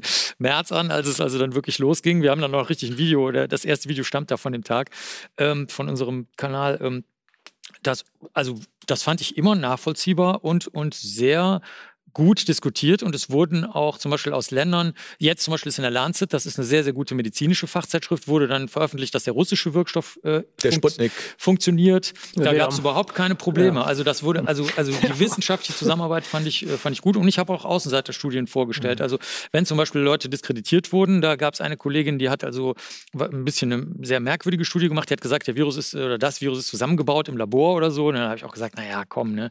Äh, aber gut, äh, kann man ja trotzdem mal vorstellen. Dann habe ich mir das durchgelesen, das war super kompliziert und habe dann hab das auch vorstellen können und die Studie war da, die ist zwar, die ist zwar total schräg veröffentlicht gewesen, die, die ist nicht gut veröffentlicht worden, aber ich konnte es laut und deutlich sagen. Dann haben Leute darüber geredet. Also ich fand das eigentlich, in dem Bereich, den ich sehe, fand ich alles gut dargestellt und, und richtig dargestellt. Ja. Mhm. Herr Sattelmeier, ich, ich, hatte, ich hatte nur noch mal zu dieser Würde ne, des Menschen. Also ich sehe das natürlich immer, ich sehe das Leben irgendwo juristisch. Das ist eine Berufskrankheit. Äh, sie werden, das wird ihnen so eingebläut, äh, all die Jahre über, schon, schon mit dem ersten, ersten Semester. Und ähm, allerdings ist, ist ja, unser, unser Leben, also ich sehe das ein bisschen philosophisch auch. Eher Hobbyphilosoph, logischerweise, aber ähm, unser gesamtes Leben, unsere, in dem Falle unsere gesamte freiheitlich-demokratische Grundordnung basiert eben auf diesem Grundgesetz. Und das Grundgesetz ist, äh, hat, hat einen Sinn, warum das so gemacht wurde, genau so gemacht wurde. Und all, all das, wie wir zusammenleben, wie wir, ähm, äh, wie wir uns unterhalten, äh, was, wir, was wir wie gestalten, das, das findet irgendwo auch die Grundlage darin. Und, äh, und dieser, dieser Satz, die Würde des Menschen ist unantastbar, ähm, der ist so, so, so gewaltig. Äh, und hat bisher uns wirklich 70 Jahre ganz gut, äh, über 70 Jahre ganz gut hier ähm, begleitet und hat auch äh, gerade in Deutschland ähm, nach dieser schrecklichen Zeit ähm, uns, uns so auf, auf, auf den Weg gebracht, äh, zu sagen, wir sind wirklich eine stabile Demokratie. Nur ähm, ich habe im Moment so einfach das Gefühl, dass, dass dieser Satz nicht mehr gilt. Denn, denn im, im Moment ist das komplette staatliche Handeln das, was ich zumindest sehe, was, was unseren Bereich angeht. Ich rede jetzt nicht vielleicht von einem Bundeswehreinsatz im Ausland oder so, der, was auch immer da gemacht wird. Da hört man ja auch eigentlich gar nichts mehr von. Das meine ich jetzt nicht. Ich meine, ich meine das komplette vornehmliche staatliche Handeln, was Sie im Moment medial auch wahrnehmen, ähm, ist, ordnet sich äh, nämlich jetzt irgendwo auch einem neuen Artikel unter, nämlich ähm, Beispiel, jeder, jeder muss Corona-frei sein. Ähm, Zero Covid meinen Zero Covid ist, ist, das kommt noch drunter und, und das, das ist im Moment die Prämisse und das ist, äh, wenn man das gelten lassen würde, dann gilt Artikel 1 nicht mehr. Denn automatisch, und nochmal, er ist, die Würde des Menschen ist unantastbar. Da gibt es nichts, was darüber geht. Das ist das höchste gut, dass uns die, dieses Grundgesetz vorschreibt. Und äh, darunter steht auch das Recht des Einzelnen, Artikel 2, das Recht auf äh, Leben und körperliche Unversehrtheit. Das hat sich dem unterzuordnen. Es gibt eine wunderschöne Entscheidung äh, ähm, äh vom Bundesverfassungsgericht. Da geht es dann mehr oder weniger um die Frage, darf man ein Flugzeug abschießen, ein vollbesetztes, ähm, per Gesetz? Darf man ein Gesetz machen? in dem ein äh, Flugzeug dann äh, abgeschossen werden kann, wenn es droht, wenn es ziemlich sicher auf ein vollbesetztes Stadion runterfliegt. Und das darf man nicht. Das darf man nicht. Man darf Menschenleben gegen Menschenleben nicht aufwiegen. Das heißt also, selbst das geht nicht. Aber die Würde, weil die Würde des Menschen, das, das ist dann würdelos. Zu sagen, ich, ich schieße diese Menschen ab, um andere zu retten, das verstößt gegen die Menschenwürde. Und ähm, das ist äh, Ausdruck dessen, was da drin steht. Und das ist in meinen Augen, wenn wir jetzt hingehen und sagen, okay, wir, wir ordnen all das, diesem Infektionsschutz unter, wir wollen, dass so wenig, so wenig Menschen wie möglich sterben, äh, ist, das ja, ist das ja in Ordnung. Also das, das das ist ein klares Ziel. Das kann ein klares Ziel sein. Nicht Überlastung der, äh, des, des, Gesundheitssystems und so weiter. Aber der Staat ist auch, nicht, ist auch nicht seine Aufgabe, jeden Einzelnen zu schützen. Das ist nicht die Aufgabe des Staates, das ist die primäre Aufgabe eines jeden Einzelnen. Da er muss, er muss natürlich die, die Da würde ich aber ausnahmsweise mal wirklich ja, gerne, äh, Herr Delbo. So, aber sofort reingehen. Es gibt, es gibt kein Herauspicken, es darf kein Herauspicken von Grundrechten geben. Der Staat hat die Aufgabe, jeden immer im Rahmen des Grundgesetzes zu schützen, zu hegen und zu pflegen. Das ist juristisch. Jeden. Das ist juristisch immer. Das ist juristisch Unsinn. Also das ist dann. Nein, dann ist entweder gelten die, entweder. Nein. Das ist, worüber das ist wir die ganze so. Zeit. Wir gehen immer drumherum und ähm, haben ein bisschen Angst davor, ähm, die Kernfrage zu stellen. Und die gesamte Kernfrage, die wir jetzt gerade in dieser Pandemie erleben, die wir bei HIV/AIDS erlebt haben, damals war das ist das Pegel noch so ein bisschen anders ausgeschlagen. Das ist eine ethische Frage. Wir reden hier über einen puren Ethos. Zwei prominente deutsche Politiker haben sich ordentlich Maultaschen äh, eingefangen, als sie darüber geredet haben, naja, wir können nicht jeden retten. Herr Palmer und, äh, der, und der äh, Präsident äh, äh, des Deutschen Bundestages, Herr Schäuble. Schäuble. Das ist auch richtig. Dafür sind sie, dafür sind sie beide ähm, zu Recht äh, äh angeblafft worden. Aber juristisch wenn, ist das wenn, korrekt. Wenn, wenn wir das Grundgesetz so, weil dann hätte das, äh, dann hätte das Bundesverfassungsgericht äh, eben nicht den Abschuss der Maschine äh, ähm, verbieten dürfen. Wenn wir rausgehen und sagen, wir äh, können ja nicht jeden retten, dann bedeutet das im Umkehrschluss, dann gibt es also welche, die da nicht drunter fallen. Entweder immer für alle und dann fällt es uns schwer. Und dann müssen wir ins Kleingedruckte gehen und dann müssen wir gucken, wo ist denn unser Grundgesetz mit Einschränkungen versehen, wo wir sagen, weiteres äh, findet sich in anderen. Ja, die ersten Gesetze unseres Grundgesetzes sind basierend auf dem, was in der Nazizeit passiert ist, unantastbar und werden dieses Land nie wieder verlassen können, weil selbst das Aushebeln dieser Gesetze äh, schon strafbewehrt wäre, weil für Immer wird in Deutschland das gelten. Man müsste dieses Land auslöschen, dann müsste es nicht mehr gelten. Aber all das, was immer so gesagt wird, in der Verfassung und dann wäre das, da drin steht, es hat für immer. Das ist die sogenannte Ewigkeitsgarantie, ja. ja. Mhm. So, aber ähm, wenn wir realisieren, und da ist jetzt, da kommt jetzt nur der Politiker raus. Ne? Wenn wir Deswegen haben wir Sie eingeladen. Äh, wenn wir realisieren, dass ein Virus sich plötzlich umtut, der und auch und das ich, ist kontrovers. Ich möchte das betonen, das ist kontrovers, das ist umstritten. Ähm, und die Regierung hat, Entschuldigung, die Regierung hat Partei für eine wissenschaftliche Ansicht ergriffen und behauptet jetzt, wir tun das Richtige äh, für das Allgemeinwohl. Und die anderen kommen aber gar nicht, kommen gar nicht zu Wort. So, und das, das ist sehr, sehr, natürlich, also auch im Nationalsozialismus hatte man das Allgemeinwohl im Blick nach außen, ja, und hat die, hat die Menschen äh, bevormundet. Und jetzt passiert wieder was Ähnliches. Nee, ich will, ja, aber das, das hilft passiert uns nicht weiter. nicht. Also, äh, ich, Jetzt lasse ich den Jesuiten raus. Wir können uns ja über alles Mögliche unterhalten, aber wir können uns nicht darüber unterhalten, dass im Nationalsozialismus äh, man alles für Gutes tun wollte und heute passiert etwas Ähnliches. Nein, nein, nein, weil, das, wenn das, das hat er so nicht gesagt. Wenn, aber weil wenn das irgendeine Grundlage ist, nein, nein. Ähm, nee, ist es nicht. Wir haben ein Problem auf der Welt. Ich glaube, das ist unumstritten. Dieses Problem wird von ganz vielen Leuten mit dem Covid-Virus in Verbindung gebracht. Ich glaube, das ist auch umstritten. Nicht, äh, wird von keinem bestritten.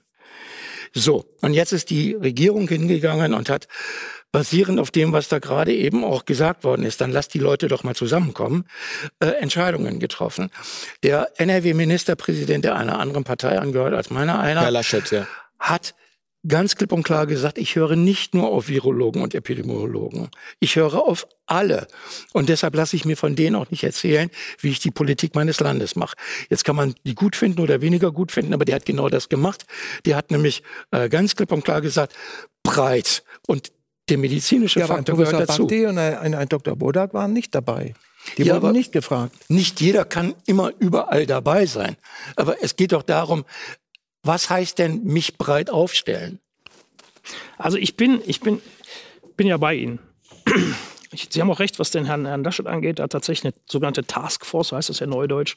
Ich mag lieber den, den, den, den deutschen Begriff, weil die Gerichts, Gerichtssprache eben Deutsch ist. Ähm, hat er gebildet.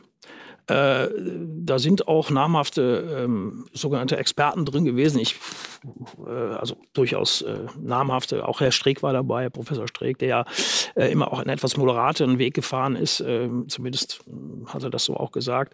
Ähm, das stimmt, das ist richtig, da haben Sie recht. Ähm, gleichwohl konnte er sich wohl der Bundespolitik äh, nicht immer so ganz widersetzen, wie er es vielleicht auch hätte getan, gerne getan hätte. Das wissen wir alles nicht. Das ist alles so im, im, im Nebulösen. Das ist, das ist Politik. Da wissen Sie wahrscheinlich besser Bescheid als ich. Ne? Ähm, aber äh, es, ist, es ist natürlich so, dass ich in meinen, ich bin jetzt auch 50 Jahre alt und ich war immer ein politischer Mensch. Äh, also ich habe das, äh, ich hab, es hat mich immer interessiert. Ich komme aus einem politischen Haushalt. Das heißt, meine Mutter hat mich da auch äh, äh, für sensi- sensibilisiert. Übrigens kann ich ruhig sagen, sozialdemokratisch. Ähm, und äh, ich habe aber äh, in, meinem, in meiner Wahrnehmung habe ich eine so einseitige Diskussion, wenn man sie überhaupt so nennen darf, äh, öffentlicher Diskussion, äh, wie in den letzten, sind es jetzt zehn, elf Monaten, habe ungefähr. ich für ein Thema, ein Thema, aber dieses Thema bes- bestimmt unseren Alltag und zwar massivst. Äh, Das geht es bei einigen um die Existenz, bei ganz vielen geht es um die Existenz. Und dann haben diese Leute eben berechtigte Fragen. Und wenn die dann auf so eine einseitige Diskussion, es geht jetzt erstmal nur um die Diskussion, in der Folge auch Berichterstattung, äh, schauen, dann fühlen diese Leute ähm, und auch ich mich teilweise, ähm, ja, wir, wir verzweifeln.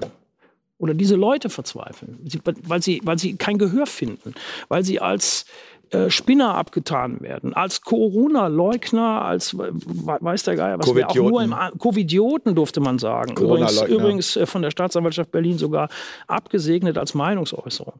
Ähm, und ja, solche, solche Dinge, ähm, das ist nicht schön. Das ist nicht schön für die Menschen und ähm, ähm, auf diese Menschen sind, ist zu keinem Zeitpunkt in irgendeiner Form zugegangen worden. Ähm, Das und ist das, das ist, das Problem, ist, das das wir ist ein, haben, ein ja. politisches Versagen, äh, was, was heute noch nachwirkt und was immer, immer stärker noch, noch weiter fortgeführt wird und was dann auch zu einer Spaltung der Gesellschaft führt. Ähm, Herr Laschet hat, ähm, war es Herr Laschet?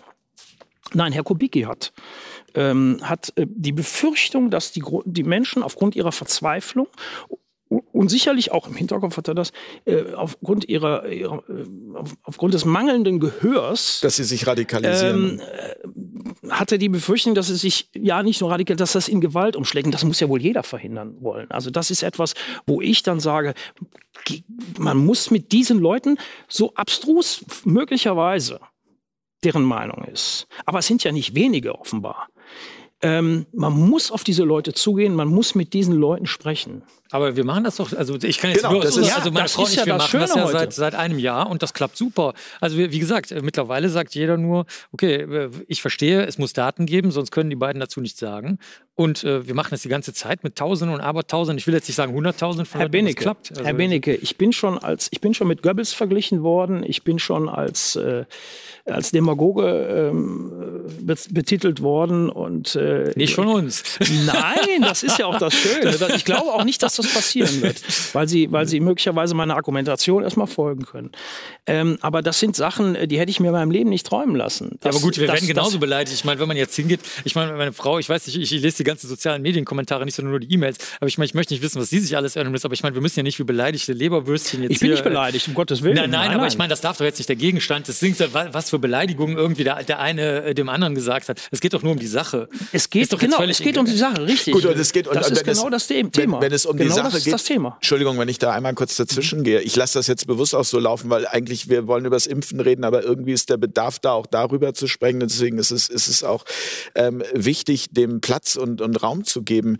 Ähm, was, also ich sage jetzt mal was, obwohl ich hier Moderator bin und äh, ja, ich habe auch eine eigene Meinung. Ähm, mir eine Frage gerade durch den Kopf wuselt, diese Kollateralschäden. Also um es jetzt mal auf den Punkt zu bringen. Also diese, diese Abwägung zwischen dem einen und dem anderen. Also man erzeugt einen Schaden. Also entweder man erzeugt einen Schaden durch das Virus oder man erzeugt einen Schaden durch, durch äh, psychische Probleme. Also ich habe es jetzt gerade ähm, gehört, dass in ähm, psychischen äh, Kliniken, Jugendkliniken in äh, Wien zum Beispiel es mittlerweile so eine Art Triage gibt. Die werden teilweise so überrannt im Moment, weil die Eltern mit ihren jungen Leuten derart verzweifelt sind, ähm, dass quasi dort ähm, man nur noch die schweren Fälle ähm, aufnehmen kann. Das ist etwas, und das ist meine Wahrnehmung, ähm, das findet erst jetzt quasi nach knapp einem Jahr überhaupt Gehör. Also zum Beispiel Marlene Lufen hat jetzt gerade von Sat 1 äh, äh, einen Beitrag dazu gebracht, irgendwie so ein 19-minütiges Video, was irgendwie millionenfach geklickt wurde, wo sie sich nämlich genau diese Frage auch gestellt hat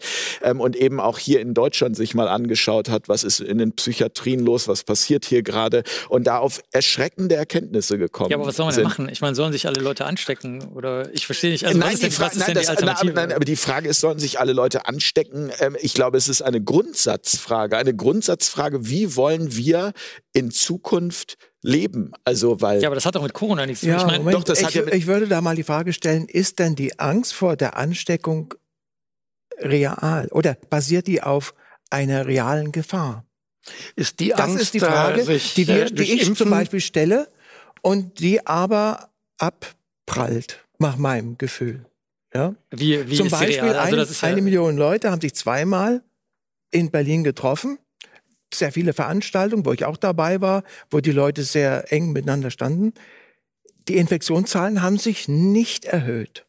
Doch klar, haben die sich erhöht. Nach, nach, nach, nach Großveranstaltungen haben die sich erhöht. Ja, Natürlich nein, nicht eben massiv. nicht, eben Nee. nicht. Aha, Also gut, ja, dann, das ist schon gut, mal, halt das, das müssen wir dann vielleicht klären. Ist Ja, das es gibt, so? es Ist gibt, nicht so? Sie, Sie spielen auf eine Studie an, die jetzt äh, veröffentlicht wurde. Ähm, da gibt es aber auch schon wieder unter, und, andere, also die, die, da ging es aber ausschließlich um die entsprechenden Veranstaltungen in Leipzig. Äh, ähm, das, Ja, da wurden gab es, da gab es etwas, ja, ja. ob das wissenschaftlich ist. Ich bin Moment, also ich komme nicht Nee. mit. Ich Also, weiß nicht, also worauf wollen Sie- jetzt gerade sagen, dass, Ja. dass, dass man sich nicht mit Corona anstecken kann? Also Nein. Nein, es geht ja darum, es geht zum. Beispiel um die Frage, die ich auch mir nicht stelle. verstanden. Es geht um die, nein, nein, nein, nein, das, das, das ist, man kann sich mit allem anstecken. Natürlich auch damit, das ist, ich bin, da, darum geht es nicht. Es geht darum, ob nach, das war die Ausgangslage, ob er da, ob nach diesen Großveranstaltungen in Berlin tatsächlich das Infektionsgeschehen so hoch, so, so, so äh, nach oben gestiegen ist, weil es sich eben um, um Veranstaltungen handelte, die draußen passiert sind. Ähm, Aber warum ist das wichtig? Also ich naja, meine, gut, ist doch, ist das doch ist für unser weiteres Leben, äh, das ist für unser weiteres Leben äh, sehr wohl wichtig, weil diese Frage stellen sich ganz viele Menschen, wie geht unser, unser Leben weiter? Ob wir zur alten Normalität zurückkommen, mag eine, eine Frage sein, aber können wir zum Beispiel wieder hier diese Theater so füllen? Das ist so die Frage. Oder brauchen wir dafür zwingend eine Impfung, äh, wie jetzt Eventim vorgeschlagen hat, äh, wo dann Nena aber direkt gesagt hat, ähm, äh, das mache ich nicht mit, ich möchte, dass bei mir auch Ungeimpfte sind. Das sind die gesellschaftlichen Fragen, die im Moment aber es müssen ja gar nicht alle geimpft sein. Es reicht ja, wenn diese Herdenimmunität erreicht ist. Also es reicht ja, wenn meinetwegen jetzt zum Beispiel, je nachdem, was für eine Erkrankung das Ja, 70 damit ist es ja nicht getan. Also es geht ja alles in die Richtung, dass äh, wer nicht geimpft ist, der nicht mehr, kann nicht mehr in bestimmten Läden einkaufen. Wer nicht geimpft ist, darf nicht mehr mit öffentlichen Verkehrsmitteln äh, fahren. Nee, also da gibt's Ja, da, da liegt so dieses kleine Buch, das wird das einfach verhindern. Das Ähm, glaube wir ich hoffen. eben nicht. Ich nehme das Das, das ist ja schon ich, klipp und klar gesagt worden. Deshalb hat Bärbel Baas, ähm, Gesundheitspolitikerin meiner Partei, stellvertretende Fraktionsvorsitzende meiner Partei im Bundestag, ähm, neben dem nicht so sehr beliebten in einigen Kreisen, Herrn Lauterbach, einer äh, der prominentesten äh, Stimmen der Sozialdemokratie, klipp und klar gesagt, äh, solange wir keinen Impfstoff haben, brauchen wir überhaupt gar nicht über sowas wie eine Impfpflicht nachzudenken. Wenn wir mal einen Impfstoff haben, dann müssen wir erstmal gucken, was wird das für ein Impfstoff sein, weil damals noch ganz viele Leute geglaubt haben, äh, Peaks-Heilung, alles gut, äh, obwohl die äh, Fachleute hinter den Kulissen ähm, schon gesagt haben, knickt das mal äh, mit an Sicherheit grenzender Wahrscheinlichkeit. Äh, wird es immer wieder Mutationen geben und wir werden immer wieder, äh, also die neue Grippe nur in der Gefahr, dass Corona halt eine äh, höhere ähm, Tötungsrate haben könnte damals. Heute sieht es so aus, um die Ver wir haben so im Schnitt 5000 Menschen, die ähm, und das nehmen wir so hin, eine Grippe sterben. Nicht, also an der Grippe sterben. Nicht 20.000, so Pi mal Auge 5000. Es können sogar 6000 sein, ist mir relativ 2017, egal. 18 waren es, glaube ich, mal 30.000. So, also, 25. Oder 25.000. Wir haben jetzt, ähm, und wir haben die zwölf Monate noch nicht voll gemacht, ähm, gehen wir auf die 65.000 äh, Toten zu, die mit und an Corona verstorben sind. Selbst wenn ich da jetzt einen Schlüssel anrechne und sage, nur die Hälfte davon, weil nicht jeder, der mit, tralala. Selbst wenn, dann sind wir beim Siebenfachen äh, der durchschnittlichen äh, Grippezahlen. So, und da brauche ich kein mathematisches Genie zu sein. Ja, also- weiß ich ganz einfach, die beiden Krankheiten sind nicht vergleichbar. Sie sind nur in der Art und Weise vergleichbar, dass sie uns wahrscheinlich periodisch wieder begegnen Also werden. da Wenn ich ich mitbekomme, widersprechen. ein, ein Satz vielleicht noch. Ja. Wenn ich mitbekomme, dass die Weltgesundheitsorganisation, ich meine, es wäre im Mai letzten Jahres, äh, gesagt hat, wir haben so Pi mal Auge 140 Viren im Blick, von denen wir wissen, dass sollte das mal so passieren, dass die so wirklich mal schwupp äh, auf den Homo sapiens rüberspringen, dann finden wir das nicht gut, dann haben wir dann ein Problem mit. Aber wir haben die so im Blick, mal gucken. Ähm, Corona hatten die auch im Blick.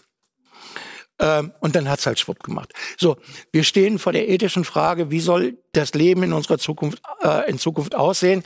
Ich bin von Hause aus ja kein Politiker. Ich bin nicht auf die Welt gekommen, so nach dem Motto, ich bin SPD-Mitglied. Ähm, von Hause aus war ich ein religiös, theologisch, künstlerischer Mensch. Da mir klar war, ich kann den Zölibat nicht halten, bin ich also Künstler geworden. Ähm, das ist mein Zuhause. Ich glaube, ich habe hier vor langen Jahren auch hier schon mal gemacht. Ich weiß das nicht so genau, aber ich mein, bin mir ziemlich sicher. Ähm, ich bin seit fast einem Jahr arbeitslos. So, Hilfen hat es für uns nie gegeben, für uns Künstler, für uns freischaffende Künstler. Ähm, weil man in Berlin nicht gewusst hat, dass Solo-Selbstständige und Freischaffende zwei rechtlich völlig und nichts miteinander zu tun habende Sachen sind. So, also ich bin Betroffener. Und wenn ich vorhin gesagt habe, es, ich will gar nicht in die alte Vergangenheit zurück, ich finde das ganz gut, dass wir uns an Hygiene gewöhnt haben. Ich finde das ganz gut, das Händewaschen. Ähm, ich finde das ganz gut, dass auch eine gewisse Distanz wieder aufgekommen ist. Obwohl ich sehr gerne Menschen in den Arm nehme. Äh, obwohl die Hälfte meines Berufslebens damit zu tun hat, dass ich aber so nah an Menschen bin. Aber äh, wir müssen uns ganz einfach mal äh, damit auseinandersetzen, was bedeutet das für unsere Zukunft, wie wir miteinander reden, wie wir miteinander umgehen, was ist Panikmache, und zwar auf beiden Seiten. Auf beiden Seiten, was ist Panikmache? Ähm, Wissen Sie schon, auf welcher Seite ich stehe? Nein. Nein, ich, mit beiden Seiten meine ich, Also, ähm, ja, nein, wenn, nein, wenn, Sie haben wenn recht, ja. Leute, die eine etwas andere Sicht haben, ähm, plötzlich mit dem Dritten Reich verglichen werden. Wenn die Leute, die die jetzige Regierungspolitik äh, äh, verteidigen, aber auch mit Diktatoren äh, gleichgesetzt werden, dann ist da ein Punkt erreicht, wo man sagen muss, boah, mal deeskalieren. Ne? So, äh, weil wir kriegen eine ethische Diskussion über das Thema, was ist uns unser Leben wert? Und aber wie wollen wir vor allem auch So, leben? ähm, die kriegen wir ja nur dann gebacken, äh, wenn wir nicht den anderen jeweils direkt ans Kreuz nageln oder äh, als Satan sehen oder ich weiß nicht was. Aber genau aber das Entschuldigung, passiert ich wollte ja. einmal kurz Herrn Tolzin das Wort geben, Herr Sattelmeier, danach. Äh, Also Sie, für mich, der ich eigentlich versuche gründlich zu recherchieren, ist die Frage, ob wir einer eine realen Covid-19-Gefahr ausgesetzt sind. Diese Frage ist für mich noch nicht klar mit Ja beantwortet. Wie meinen Sie denn real? Also was, was meinen Sie mit real? Also die, die Gesamtzahlen der, der Grippeerkrankungen und überhaupt Erkältungserkrankungen hat sich ja nicht verändert in Deutschland. Wir haben immer noch die gleichen, 10, etwa 10.000 Tote. Jetzt haben wir natürlich eine andere Zählweise äh, mit diesem neuen Test. Ähm, wir, wir hatten immer diese durchschnittlich, das Robert-Koch-Institut hat immer von durchschnittlich 10.000 Todesfällen geredet, aber das waren Hochrechnungen. Ja? Die tatsächlich laborbestätigten Grippe-Todesfälle, die lagen bei einem Promille etwa davon. Ja? Aber die Übersterblichkeit haben wir, haben wir wirklich, wir haben einen neuen Test. Wir haben nicht mehr Grippekranke oder Erkältungserkrankte. Wir haben nicht mehr Erkältungstote, aber wir haben einen neuen Test und jetzt wird wie wahnsinnig gegen ein bestimmtes Virus getestet und alle anderen äh, Viren oder Erreger, die, denen man die, die gleichen Symptome zuschreibt, die werden auf einmal nicht mehr getestet. Ja, aber nehmen wir das, mal an, ist das der Grund, so. das ist der Grund, warum die, Gri die, die Grippeepidemie auf einmal verschwunden Also nehmen ist. wir an, das stimmt alles. Nehmen wir mal an, das stimmt alles. Wo kommt denn die Übersterblichkeit her? Die ist ja veröffentlicht. Die ist ja, die ist ja, die ist ja genau Ein, aber ausgerechnet. nicht die Gesamtübersterblichkeit. Wir haben eine, eine Erhöhung der Sterberaten bei älteren Leuten in den letzten Monaten. Da kann man sich jetzt schon fragen, hat das was mit diesem, mit der Isolierung alter Leute in den Pflegeheimen zu tun? Ja. Aber wir hatten, wir hatten äh, Anfang des Jahres, letzten Jahres, nicht überdurchschnittlich viele äh, Todesfälle mit Erkältungssymptomen. Aber wir hatten einen neuen Test vom Herrn Drosten. Ja, aber der Test ist doch ein, der ist doch ein ganz einfacher Test und ich meine, der ist ja auch, es ist doch nicht abhängig davon, wie viel man testet. Da, da, da, das, das ist ja wie ein, wie ein Kind, ein Kind, was denkt, wenn ich mehr teste, dann sehe ich auch mehr davon oder so. Aber so ist es ja gar nicht, sondern das Doch, ist ja. natürlich, genau so ist es. Ja, aber doch, Okay, gut, also, das. Wernicke, Genau das, so ist es. nicht, also das, so, so viel Mathematik verstehe ich schon noch, dass wenn ich ähm, äh, hingehe und, und 100.000 Menschen teste, finde ich wahrscheinlich mehr, als wenn ich, äh, weniger, als wenn ich eine Million teste. Also das ist für mich eine mathematische... Okay, ich gebe auf. Nein, ich- sagen Sie es, sagen Sie es mir, erklären Sie es mir. Also das ist doch, ähm, wenn Sie... Es wird, Sie rechnen es halt pro 10.000, pro 100.000, pro irgendwas. ja, aber... Oder ist, Ist das nicht so, je mehr... Ich, ich, ich will es ja verstehen. Nein, erzähl, nein, es ist der Anteil. Sie, Sie ermitteln dadurch den Anteil der Personen, die das haben. Es ist nicht so, dass wenn Sie jetzt mehr testen, deswegen gibt es ja überhaupt statistische Verfahren. Sonst könnte man ja bei egal welcher Statistik, Mhm. so meinetwegen, wen wählen Sie bei der nächsten Bundestagswahl? Dann können Sie immer sagen, ja, Sie haben ja gar nicht alle gefragt. nee, das ist... Das ist doch, das ist, d- d- es gibt, es gibt ähm, Verfahren, die sind, äh, die, die kann man auch zu Hause am Küchentisch ausprobieren, wenn man Lust hat. Die zeigen, dass ab einer bestimmten Menge von Befragten oder Getesteten jetzt mit PCR-Test oder irgendwas ist der Wert zuverlässig. Und es stimmt nicht, dass, dass einfach, wenn man mehr testet, dass, dass man dann einfach automatisch mehr Ergebnis bekommt oder so. Weil Ja, Moment, man das rechnet hab ich ja- aber das habe man ich jetzt nicht rechnet- verstanden. Man Moment. das Verhältnis mit ein. Moment, das habe ich, aber das verstehe ich, ich verstehe es jetzt leider nicht mehr. Ich bin ähm, vielleicht auch ein schlechter Mathematiker. ich aber, auch. Ich bin aber, auch ein schlechter Mathematiker. Da sind wir beide schlechte Mathematiker. Wenn, ich habe mir schon sehr genau die, die Testzahlen des RKIs angeschaut. Die lagen, ähm, die lagen in, in, im, dem ersten Lockdown bei deutlich unter 100, äh, eine Million. Also das waren zwischen drei und nachher waren es, glaube ich, 600.000. Aber lagen Sie mich bitte nicht auf die 100.000 fest. Im Sommer wo dann ganz viele Menschen äh, getestet wurden, weil sie, weil sie aus, aus, vom Urlaub zurückkamen. Das wurde dann eingeführt. Gab es in der Hochzeit auch 1,1, 1,2 Millionen Tests. Ich habe es auf der Seite des RKIs nachgeschlagen. So, und ähm, ähm, trotzdem hat man nicht mehr gefunden. Also da, da war ja eher, eher, waren ja eher wenige. Ähm, also, aber wollen Sie mir jetzt sagen, dass, dass Sie das nur hochgerechnet haben oder äh, das RKI oder, oder haben die, also das verstehe ich jetzt nicht. Weil das zwei Dinge sind. Das sind zwei Dinge, die. Ähm, Vielleicht oute ich mich jetzt die, hier auch. Die, die, ähm, kann ja sein. Sehr Nein, leicht, das ist- die, die, sehr leicht, äh, die sehr leicht zu verwechseln sind. Ähm, die Gesamtzahl an Tests, sagen wir mal, wir haben 1,5 Millionen. Da bleiben wir mal ein, bei einer Million. Das kann man so schnell Ja, rechnen. also eine Million Tests, dann haben wir eine Million Tests. genau. Da kann man dann runterrechnen, wir haben eine Million Tests gemacht. Wie viele waren denn davon positiv? Mal unabhängig davon, dass dann sofort Menschen kommen, die sagen, ja, ob das wirklich positiv Nein, war. aber es war eher positiv, waren Aber dann sagen wir Natürlich mal, waren die von positiv. der 1 Million getesteten ja keiner. waren 500.000 positive Testergebnisse. Um es ganz einfach zu rechnen. So, dann heißt diese Aussage von einer Million Tests, die durchgeführt worden sind, waren 50 Prozent Positiv. positiv. Aber in den Nachrichten werden die 500.000 genannt. Und wenn in, dem Vol in der Folgewoche Ja, ja, gut, zwei Millionen Tests Jetzt kommt aber, jetzt kommt aber das, ähm, was die Epidemiologen und die Virologen dann immer sehr gerne sagen. Ähm, eine, eine Gesamtanzahl an Tests sagt nichts über das Geschehen aus, sondern da müssen wir da hingehen und sagen, ähm, wenn wir von 83 Millionen äh, Menschen, die in Deutschland leben, zu äh, bestimmten uns wissenschaftlich an die Hand gegebenen ähm, wa höher wahrscheinlichen Verdachtsfällen gehen. Das heißt, Leute, die aus Gebieten kommen, die gerade in der hohe äh, epidemiologische Rate haben. Wenn wir da testen, dann werden wir wahrscheinlich, dann werden wir wahrscheinlich bedeutend mehr positive Testergebnisse von den Leuten, die aus Spanien, aus Ibiza kommen, weil die da gerade Hochzeit hatten.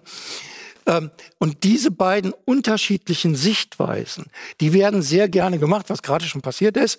Ähm, ja, veröffentlicht werden immer nur die 500.000. Nein, man muss wirklich hingehen und sagen, ähm, äh, was der Kollege gerade gesagt hat, ähm, es, es gibt Rechenmodule, es gibt Formeln, wo man sagen kann, ab einer bestimmten Anzahl von ist die Wahrscheinlichkeit, wenn wir das hochrechnen, dass wir da den, den, den, den, den, einen Maßstab treffen, der eins zu eins vergleichbar ist mit der Originalbevölkerung und was uns droht oder nicht droht.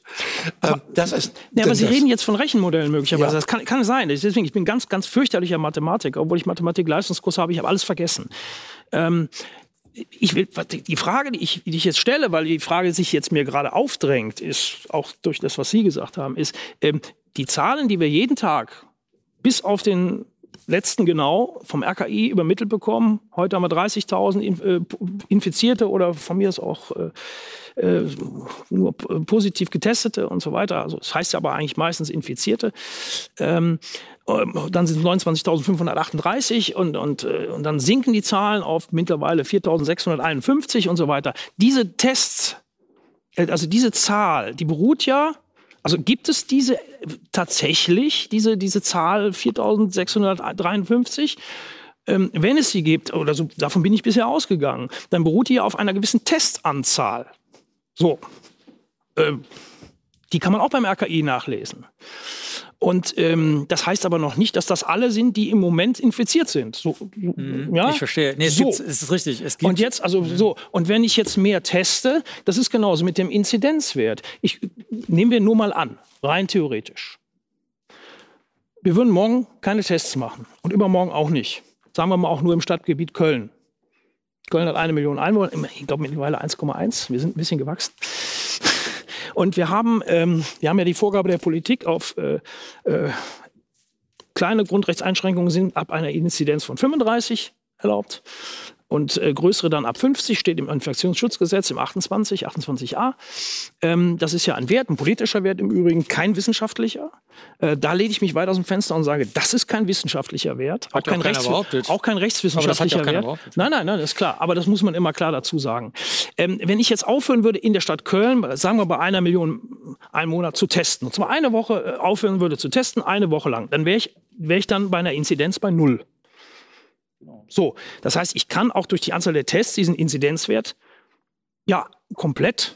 Nee, ich verstehe. Komplett beeinflussen, mhm. also vollständig beeinflussen. Meinen Sie das?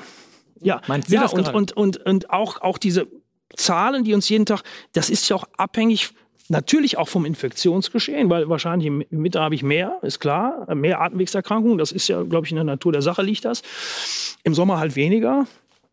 Ähm, wobei Sie mir vielleicht da noch was viel, viel, viel Besseres sagen können, ob Rhinoviren zum Beispiel im Sommer eine Rolle spielen. Da gibt es ja, glaube ich, auch sowas. Ein bisschen habe ich mich gebildet, aber ich werde, würde mich nie aus dem Fenster lehnen und sagen, ich bin, bin da irgendwie äh, befinde mich da auf ihrer Ebene, um Gottes Willen. Nein, nein, aber das ist ja das, was ich so mitkriege und wo sich mir diese Fragen aufdrängen und nicht nur mir. Nee, ich habe verstanden, meinten Sie so, das vorhin? Und dann, dann ist die Anzahl der Tests ist eben, das ist halt abhängig davon. Ja, habe ich, nee, nee, hab ich jetzt verstanden. Hast eben falsch verstanden. Ja, ich falsch verstanden. Ne? Ein bestimmter Prozentsatz ist eigentlich allein schon falsch positiv, ja.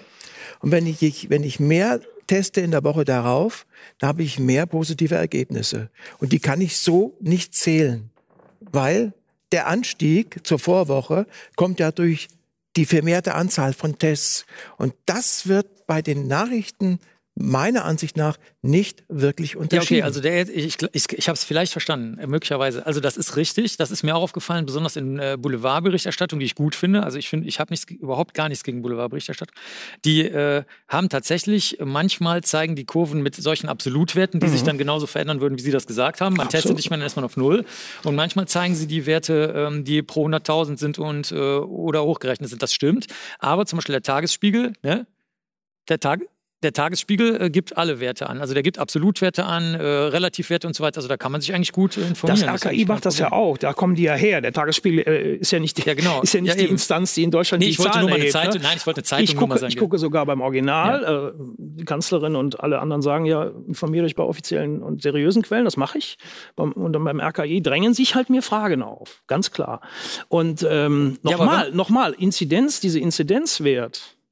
Und das ist jetzt im Moment das aktuelle Müsst ihr vielleicht mal erklären. Das ist das äh, aktuelle Inzidenz, Thema. was das wirklich ist? Ja, können Sie gerne machen, natürlich. Aber Ja. ähm, Äh, Die, äh, das sind die Neuerkrankungen äh, im Verhältnis zu einer bestimmten Bevölkerungsmenge, also 100.000. genau. Also Neuerkrankungen pro 100.000 in der Regel. So, und diese- genau. Weil, es ein, weil Sie vorhin mit den Fremdwörtern... Naja, und ich sag's Das nochmal, das ist der Wert, der, der nicht in diesem Gesetz, aber in dem entsprechenden Infektionsschutzgesetz mit der Verabschiedung des, des äh, dritten Infektionsschutzgesetzes äh, im, am 18. November 2020 ähm, festgelegt hat, welche Grundrechtseinschränkungen möglich sind. Ähm, ab 35 geht's los, 50 wird's massiv. Und teilweise bei 100 äh, oder 200 wird's richtig, ärg- äh, richtig eng. Wir reden hier von Ausgangssperren, wir reden hier von äh, Schließungen, wir, wir reden von massivsten, ma den massivsten Grundrechtseinschränkungen seit Bestehen der Bundesrepublik. Testpositive. ja, das ist klar. Nein, aber das ist ja meine Sichtweise. Nee, die verstehe ich, Naja, aber ich wollte noch kurz was sagen. Aber, aber dieser Wert. Inzidenzwert ist ja, ist ja, ist ja beliebig. Äh, ähm, Nee, doch.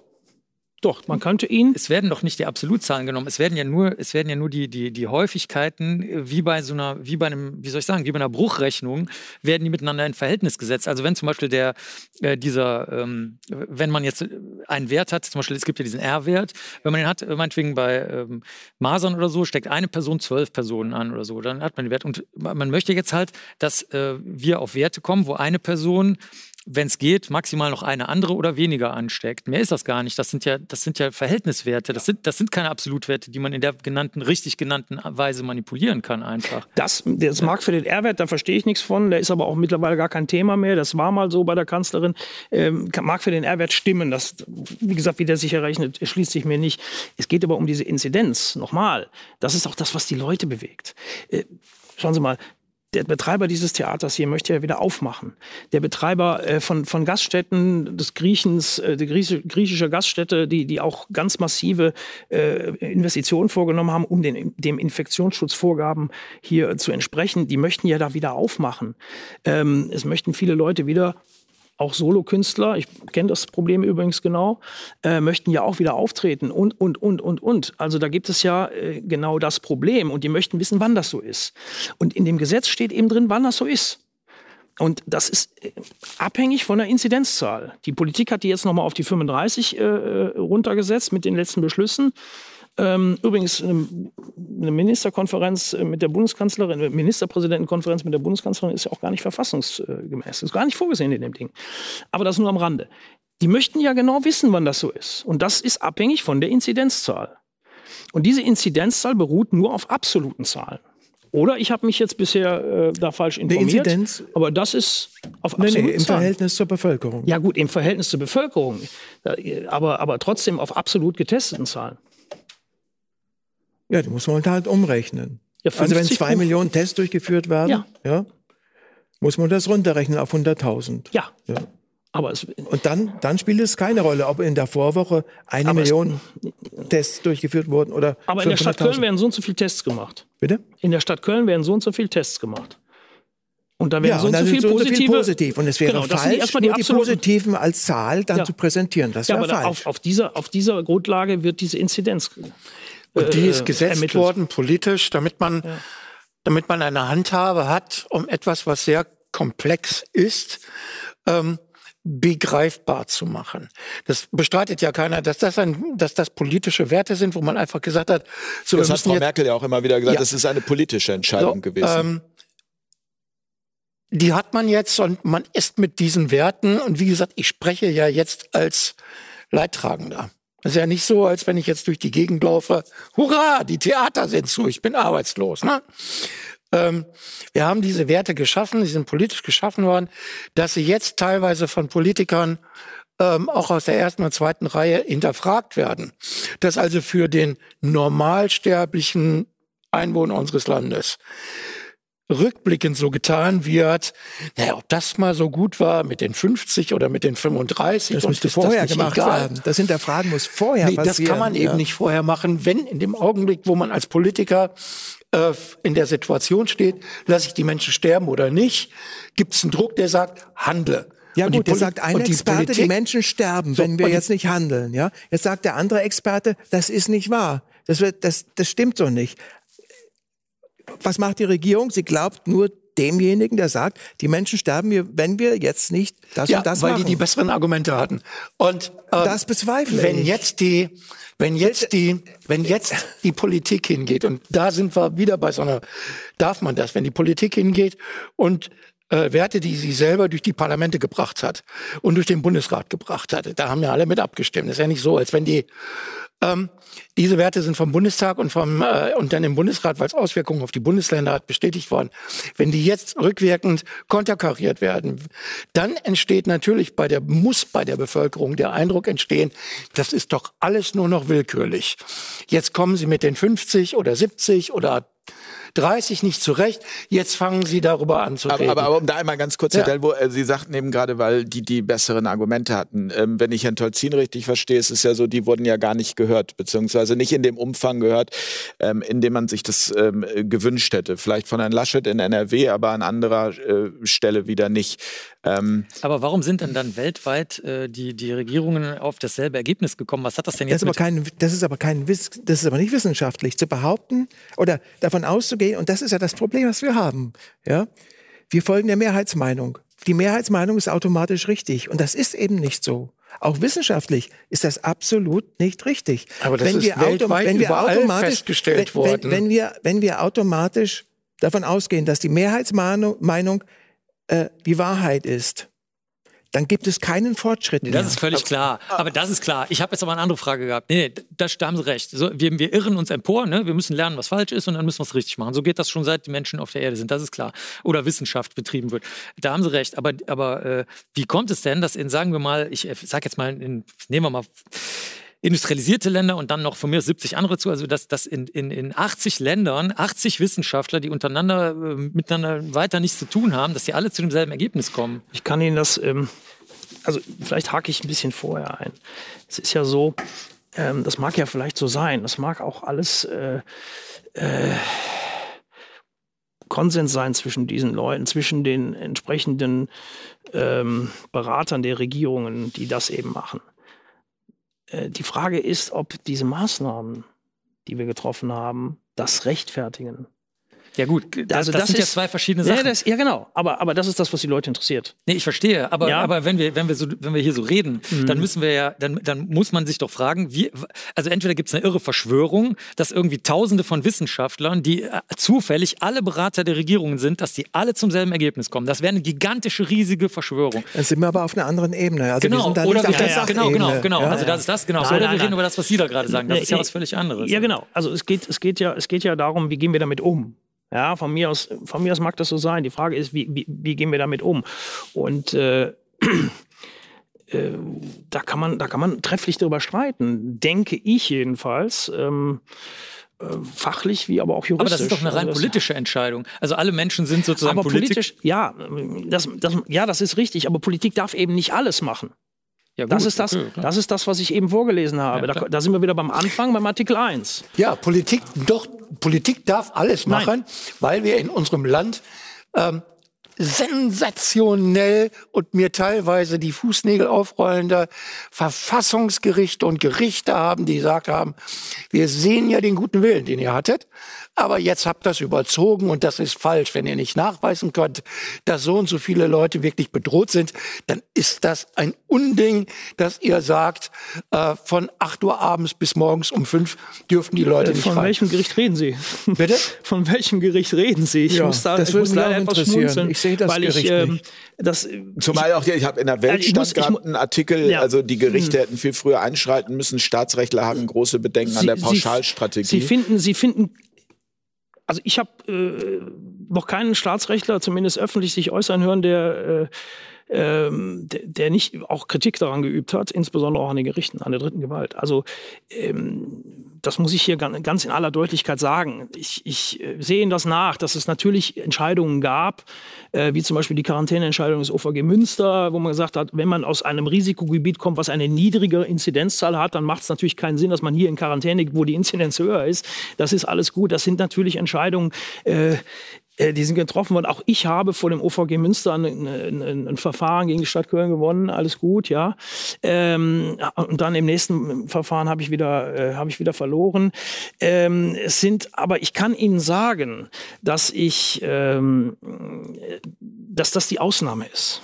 Ja, aber wir es haben das jetzt seit zwölf Monaten. Wir haben, ich ja, meine, Nein, das ist aber die Ausnahme. Ist ja nun eine Sache, die, die geht lange. Also dass wir, ähm, es gibt immer die Vorstellung, äh, dass Politik mal eben schnell macht und dann ist auch sofort alles umgesetzt und tralala. So, ja. äh, äh, in Wirklichkeit sind das alles sehr langfristige Proje äh, Prozesse und dass jetzt, obwohl Politik die meisten Vertreter, die meisten politischen Vertreter äh, sagen, wir haben eine Notsituation, Einige sagen auch Notstandssituation, was ja dann wieder Auswirkungen hat. Das stimmt. Ähm, obwohl der überwiegende Teil der Politik ähm, gerade die Welt eher grau-schwarz sieht, äh, gehen die Gerichte äh, hin und kassieren beständig Entscheidungen äh, ein, Übernachtungsverbote äh, und so weiter. Das ist das ist nicht richtig. Das ist nicht das richtig. Ist, nee, das, also ist, das ist nicht richtig. Dann, nein, das, ist, also nicht in dem richtig. Umfang, den Sie jetzt hier gerade gesagt haben. Es ist die absolute Ausnahme. Ja. Sie haben ein Böllerverbot, was gekippt wurde in Niedersachsen. Das, das ist äh, Firlefanz. Wen interessiert das? Es ist alles, allenfalls die Böllerindustrie, aber nicht den, den, den Gastronom, der aufmachen will. Das interessiert auch nicht die solo-selbstständigen Künstler. Das interessiert mit Sicherheit auch nicht den Hotelier. Das Übernachtungsverbot ist sehr wohl nicht gekippt worden. Bis heute nicht. Im Gegenteil Gegenteil, diese, gerade da, wo am Anfang dagegen vorgegangen wurde, da haben die Gerichte gesagt, ja, wisst ihr was, ihr müsst das mal ertragen, ist ja nur vier Wochen, das war am Anfang November und im Übrigen kriegt er sogar noch Geld, ja, nämlich Ausfall. Ähm, äh, das ist, teilweise warten die da heute noch drauf. Jetzt fangen die an und ich bin der festen, von, festen Überzeugung, dass das jetzt, äh, je mehr je mehr wir uns einer Inzidenz von 50 wählen, denn da sind wir wieder beim Gesetz, je mehr das hier den Politik komplett um die Ohren fliegt, weil die Verhältnismäßigkeit eben nicht gewahrt ist. Und das sehen auch ganz viele meiner Kollegen so. Also es ist ja keine Einzelmeinung, die ich hier vertrete. Ja, Nehmen Sie mal Herrn Professor Lepsius. Das, Nehmen Sie mal dann wird das vor Gericht es gibt ganz äh, viele Staats, ja, ja, das ist richtig. Aber, aber nochmal, nochmal, ein Grundrecht ist ein Abwehrrecht. Also ein Abwehrrecht und in der Beweislast liegt nicht derjenige, nicht derjenige, der sich auf dieses Grundrecht beruft, sondern der Staat, der dieses einschränkt. Richtig. Das ist ein vor ganz wichtiger Faktor. Ja, vor allem der Gastronom hat ja erstmal sein ja. Restaurant ich, verloren. Der kann dann zwar zwei Jahre später möglicherweise, genau, ich, möchte, ich weiß nicht, wie lange es dauert, möchte als klagen. Gastronom möchte ich erstmal wissen, auf welcher Faktenlage das Ganze basiert. Ich bin Rechtsanwalt, ich muss, wissen Sie, ich muss jeden Tag, wenn, wenn oder in dem Fall geht es bei mir immer um Fakten, immer um Beweis und, und äh, auch wenn man Zeugen hat, den glaubt man ja schon, die Gerichte glauben das, sie bewürdigen das ja auch und so weiter, das ist ja alles klar. Nur, äh, Kollegen haben herausgefunden, dass in, in, in einigen Bundesländern oder in allen Bundesländern im, zum ersten Lockdown überhaupt keine, da existieren keine Akten zu. Da ist nichts vorhanden, worauf die möglicherweise äh, schriftlich, worauf die möglicherweise ihre oder, oder worauf die ihre Entscheidungen, die so massiv waren für ganz viele Menschen, worauf die fußen. Und ähm, ich kann noch mitgehen, zwei Wochen am Anfang, da wusste man nicht, worum es geht und so weiter, das ist klar. Ähm, das hätte jeder auch dem Ganzen äh, äh, der Politik sicherlich verziehen. Nur jetzt ist eine andere Zeit, wir haben das Ding jetzt. Und jetzt hätte ich gerne, äh, dass mal Fakten auf den Tisch kommen. Was hat die Regierung dazu bewogen, diese und diese Maßnahmen zu treffen? Das, das, ist, das passiert das immer noch nicht. Es ist doch nicht so, als wenn wir seit einem Jahr äh, im Lockdown leben. Nein, dummerweise tun wir das ja nicht sondern wir haben, wir haben drei, vier, fünf Wochen auf 16 Bundesländer sehr unterschiedlich verteilt mit Maßnahmen herumrantiert. Dann haben wir die Leute in den Urlaub geschickt, damit sie glücklich und zufrieden sind. Dann kam, äh, dann ging die Urlaubszeit zu Ende. Äh, überall in Europa hat man Ähnliches getan. Ähm, und plötzlich hat es wieder Kabum gemacht. Das einzige Land, das von vornherein sehr laissez-faire mit der Situation umgegangen ist, ist Schweden. Und in Schweden hat äh, Kurz eben gesagt, der schwedische König sagt nichts, was der Ministerpräsident ihm nicht vorgegeben hat, so wie in England. Wenn der schwedische König Karl Gustav hingeht und sagt, unsere Strategie hat versagt, dann ist das im Grunde genommen äh, das Eingeständnis der schwedischen Regierung, unser Sonderweg war falsch. So, wir sind jetzt seit November wieder in einer Sondersituation, dass wir Einschränkungen haben, seit November erst wieder. Und äh, wenn wir jetzt darüber. Aber schon ähm, seit November. Wir haben fast fünf Monate, äh, vier Monate diese, diese Einschränkung. Ja, ich sag ja, das sag, ist, aber erst aber seit das müssen November. Sie als Solo, Ähm, Solo-Selbstständiger und, ja äh, auch. Das ist ja, ist ja etwas, die, was. die Kanzlerin, äh, die Kanzlerin ist ja nun berühmt dafür, ähm, dass sie im Rahmen ihrer Möglichkeiten, ich verteidige gerade eine CDU-Frau, unfassbar. Die Kanzlerin ist Große ja nun, Koalition. Ja, äh, äh, berühmt dafür, ähm, dass sie von den äh, Bundesländern, und wir leben in einer föderalen Republik, ähm, mehr tun erwartet hätte. Immer gepaart eigentlich mit dem Vorwurf, hätten die Bundesländer eigentlich mal mehr meinen wissenschaftlichen Kurs. Äh, äh, dieses, ich denke ein Problem von Ende und finde einen Anfang. Wenn die dem gefolgt wären, dann hätten wir die heutigen Probleme nicht. Ähm, das ist doch das im Grunde genommen, äh, woran äh, es geht. Und deshalb ist dieser äh, politisch gesetzte Wert 35 und 50. Deshalb ist er so wichtig, weil das für uns auch die Grundlage ist, wo man sagen kann, wir haben derzeit noch ein Nord-Süd-Gefälle. Im Norden ist es besser als im Süden. Aber auch der Süden, Sachsen und Bayern haben mit ihren Werten aufgeholt. Noch nicht so, wie es schön wäre, aber immerhin. Ähm, in Stade gibt es gerade einen Wert von 28.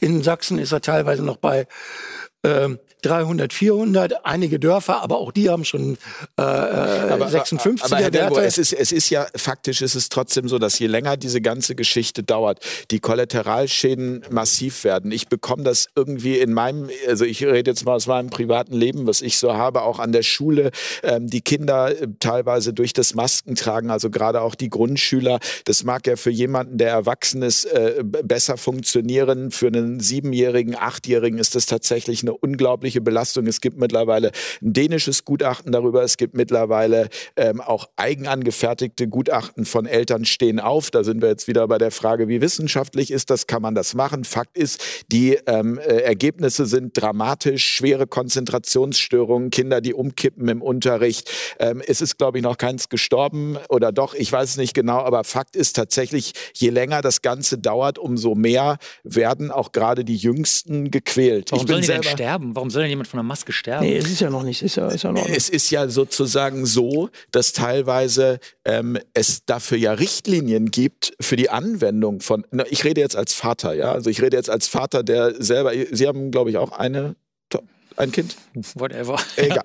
Gut, ähm, äh, auf jeden Fall, ich rede jetzt als Vater und ich bekomme es einfach äh, mit, äh, dass das etwas ist, was bei Kindern einfach dazu führt, dass sie, dass sie, ja, wie, wie soll ich das sagen, einfach einen, einen äh, depressiv werden, also Es ist mal veröffentlicht worden, dass man diese Masken äh, Genau. nicht länger als 75 Minuten am Stück Genau. äh, tragen sollte. Und diese Veröffentlichung, die da gemacht worden ist, äh, die war unter anderem vom Feuerwehrverband. Und die haben halt gesagt, liebe Mitarbeiter, äh, Mitarbeiter im Einsatz, wenn ihr äh, Masken tragt, die einen bestimmten Schutzfaktor haben, bla bla bla bla bla, dann kommt es tatsächlich nach äh, übermäßigem Gebrauch äh, kann es passieren, dass wenn ihr in den 23. Stock eines äh, Gebäudes hochrennt, dass ihr dann Atemprobleme bekommen habt. So diese ähm, diese Untersuchung, ich habe das jetzt bewusst so flapsig ausgedrückt, ähm, diese Bewe die, es gibt die wirklich die Untersuchung. Es stimmt, wenn man solche Masken zu lange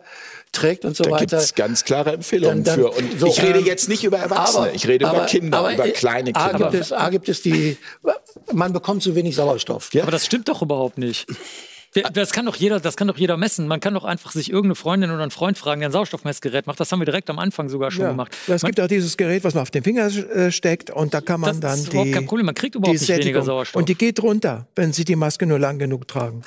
Können wir ja noch mal überprüfen. Was ich allerdings ja, sagen aber das kann, ist was, doch überprüft. Das ist Nein. doch tausende von Malen Nee, ist ja, überprüft. ist ja, Aber, gesagt, aber Fakt ist, ich wollte auf einen ja ganz anderen Punkt noch, ich wollte auf einen ganz anderen Punkt äh, hinaus, Ja. äh, Ja, ja. dass eben auch äh, Traumaforscher sagen, äh, dass die Maske traumatisierend ist, dass wir natürlich gerade Kinder Gesichtszüge lächeln, erke- worauf ich, ich will da gar nicht ins Detail gehen, da bin ich auch nicht der Fachmann. Ich kann ja nur sagen, hier spreche ich gerade als Vater, ja, als nichts anderes. Nicht mal als Moderator, sondern einfach als Vater, der seine Erfahrungen damit macht. Ja, kann man auch sagen, vielleicht mache nur ich diese Erfahrungen, das mag so sein und, und 60 Millionen andere nicht, ist in Ordnung, das sind äh, meine Erfahrungen. Fakt ist doch aber, je länger der Lockdown dauert, umso mehr Menschen erleiden kollaterale Schäden. Und es gibt viele, die gerade ihre, ihre äh, Arbeit äh, verlieren, verlieren, die ähm, ihr, ihre Selbstständigkeit verlieren, die ihr Restaurant verlieren und so weiter und so fort.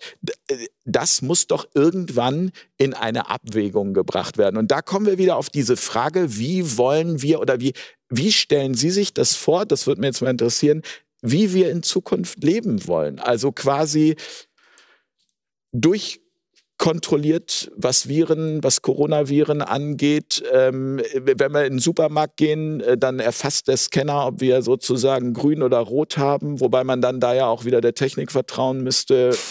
Also, wir, nein, aber es ist jetzt wirklich, also wenn das jetzt ein bisschen also flapsig also rüberkommt, das ist eine ernst gemeinte Frage. Nee, wie, ja. wie, wie stellen Sie sich das vor? Also ich kann jetzt nur für die wissenschaftliche Gemeinschaft sprechen äh, und da gehöre ich halt zu. Also äh, man kann das so machen wie bei jeder bisherigen schweren Erkrankungswelle. Man kann dafür sorgen, mit welcher Methode auch immer, entweder mit diesem, so ähnlich wie bei der Grippe, dass man, dass man versucht vorherzusagen, welche Stämme zukünftig kommen oder nicht, äh, oder dass man andere Methoden wählt. Natürlich auch, dass man überhaupt generell mal für die sogenannte, äh, äh ja, ich will jetzt nicht Volksgesundheit sagen, das hört sich so idiotisch an, also viel, dass die Menschen sich mal gesünder ernähren und nicht mehr so fett sind und nicht mehr so viel saufen und äh, endlich mal pflanzlich ernähren und auch mal innere Zufriedenheit haben und so weiter. Das ist nämlich tatsächlich genauso wichtig. Es ist auch richtig. Und da, das zusammenzubringen, und äh, dann äh, braucht man auch weder eine rot-grüne Lampe oder noch irgendwas, sondern dann braucht man nur eine genügende Anzahl von äh, Menschen, die gesund genug sind und von mir ist auch geimpft genug sind, also eine Herdenimmunität. Und äh, dann ist, hat sich das Problem von selbst erledigt. Also es, dann braucht man nicht mehr testen, ob jemand geimpft ist oder nicht, weil derjenige, der sich nicht impft, der steckt, wenn überhaupt, dann, dann wird der nur selber krank. Also da, da, das, das, kann man den Menschen ja von mir aus zugestehen. Dann sagt man, okay, wenn sich so und so viel Prozent der Menschen, wenn die das gerne in Kauf nehmen möchten, dass sie sich selber anstecken, no problem. Aber der Rest der Menschheit möchte sich halt nicht anstecken und vor allem nicht die Langzeitschäden haben, die man von Corona, Covid kriegt. Und äh, ich auch nicht. Aber, aber das, aber Herr Bennecke, ich glaube, da, nein, aber ich glaube, da verstehe ich, also wo ich drauf hinaus will, ich habe mir noch mal so ein paar Zahlen rausgesucht im, im Vorwege, auch so aus anderen Bereichen. Ähm, eine Million sterben weltweit durchs Passivrauchen. Eine Million genau. Menschen jedes Jahr weltweit durchs Passivrauchen. Habe ich ja gerade gesagt. Äh, nicht saufen, nicht so fett werden. Ja, also für die Leute, die es steuern können. Ich aber durchs Passivrauchen. Ich meine, Sie haben gerade ja, gesagt, Rauchen verbieten, gerne, sehr gerne. Bin ich okay. sofort dabei. Rauchen okay. verbieten, innere Zufriedenheit, Jobzufriedenheit, politische Zufriedenheit. Natürlich, das gehört alles okay, zusammen. aber das ist klar, ja, das ist ja gut, dass mal ausgesprochen klar, ist. Klar, unbedingt, zwingend. Wir stehen doch in der Situation, dass wir jetzt gerade ganz locker über Verbieten sprechen, weil über was? Ich, über, über verbieten. verbieten. sprechen. Ich habe bis vor vier Monaten geraucht, weil ich Stressraucher bin und ich hatte Stress, weil wie gesagt, äh, ist gerade für Künstler nicht so gut. Äh, ich habe dann die Entscheidung getroffen, ich höre auf, ist auch gut, fühle mich prima. Ähm, wir haben viel zu lange gebraucht, Werbung fürs Rauchen zu verbieten. Ähm, die Weltgesundheitsorganisation sagt äh, ganz klipp und klar, würde heute einer Alkohol erfinden, würde der weltweit keine Zulassung mehr für Alkohol bekommen, weil ganz schlimm ist tödlich. Ähm, das wissen wir alle.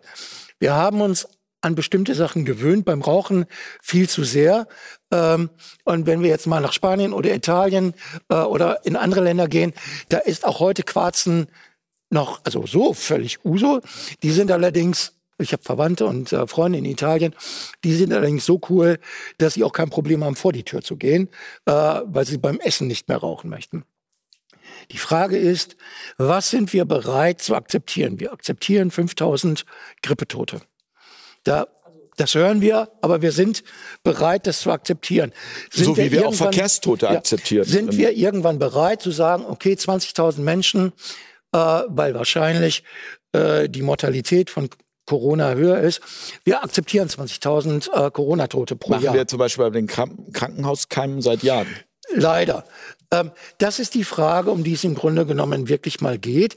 Nur jetzt sind wir aktuell in einer Situation, wo viele Menschen einfach Angst haben, äh, dass sie sich diese Krankheit holen, weil immer mehr Menschen auch das realisieren, finde ähm, ich. in meinem Bekanntenkreis, also nicht in den Medien irgendwo, sondern in meinem Bekanntenkreis, in meinem Verwandtenkreis, sind jetzt Menschen gestorben.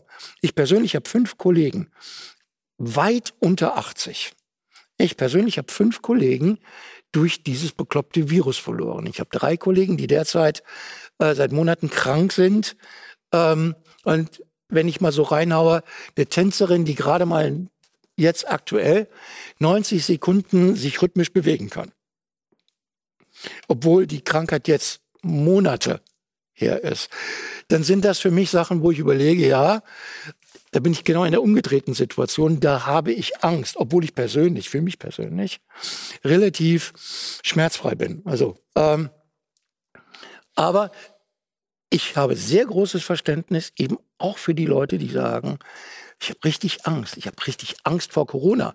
Nicht vor Einschränkungen. Ich habe nicht Angst vor diesem oder jenem, sondern ich habe richtig, richtig Angst vor dieser Krankheit. Aber ich glaube, das ist das, was, was uns im Moment, es ist tatsächlich, die einen haben Angst vor äh, Grundrechtseinschränkungen, die anderen haben Angst vor Corona, wiederum jemand Drittes hat Angst äh, vor Krebs. Uns verbindet im Moment alle äh, irgendwie leider die Angst. Nee, Und die Angst trennt ist, uns, die trennt uns. Ja, die also verbindet im Sinne von Angst. Ja. Also meine Oma hat immer gesagt, Angst ist ein schlechter Berater. Ja, also wie Angst, das, Angst warum macht wir nicht auch miteinander krank. reden können. Also stelle ich auch jetzt in der Diskussion wieder fest. Ich habe keinerlei Angst vor Infektionskrankheiten. Also ich glaube, Und ich glaube, und ich habe meine, ich, ich kann hier Vorträge halten. Warum nicht? Weil ich habe das medizinhistorisch bei etlichen Infektionskrankheiten nachvollzogen, aufgerollt. Wie, wie kam man auf die Idee, ja, dass, dass ein von außen eindringender Erreger krank macht? Und habe dann meine Ergebnisse gefunden. Deswegen habe ich keine Angst. Ah, na, weil ich auch dafür sorge, dass ich äh, auch in den Wintermonaten genug, genügend Vitamin D zu mir nehme. Ja? Einer der Hauptfaktoren für die, für die Erkältungswelle im Winter. Ja? Und weil ich mich bemühe, mich gesund zu ernähren. Und weil ich weiß, dass es ein zelluläres Immunsystem gibt, das, das sogar tra trainiert wird, wenn, wenn man miteinander Erreger austauscht. Ja? Das ist eine ganz andere Sichtweise. Darum habe ich keine Angst.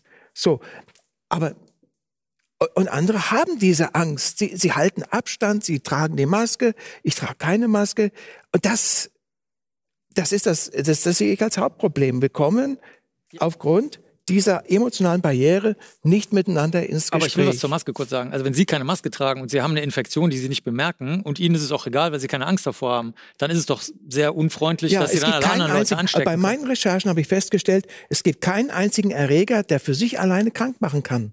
Nee, gut. Nehmen wir mal, nehmen wir mal die Masern. Ja, einige- da ja, gibt ja, es die klar. stille Feihung. Das heißt, man kann die Masern durchmachen, ohne krank zu Nee, nee, sein. Moment, langsam. Man kann Covid-19 Stimme ich Ihnen zu. durchmachen, ohne krank zu Brauchen sein. gar nicht reden. Deswegen, haben, haben Sie recht.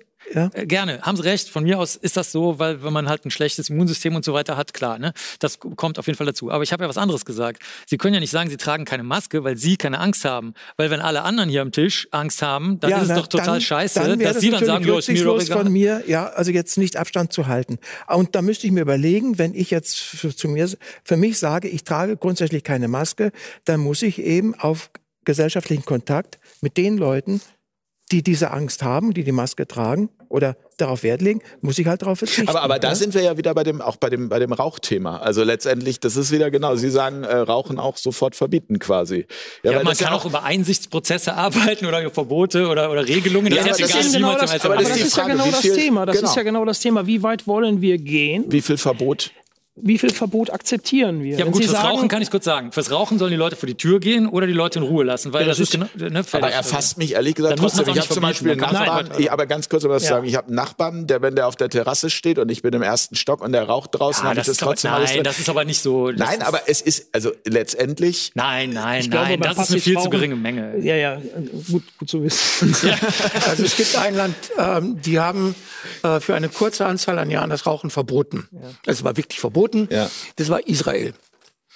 Ähm, und in den wenigen Jahren, in denen in Israel das Rauchen wirklich verboten war, also es durfte kein Tabak eingeführt werden, es durften keine Produkte hergestellt werden und tralala, tralala. In der Zeit, wo das Rauchen in Israel verboten war. Und das ist gar nicht so einfach, nach Israel Sachen reinzuschmuggeln, weil die hatten zu dem damaligen Zeitpunkt so Probleme an ihren Grenzen. Ne? So.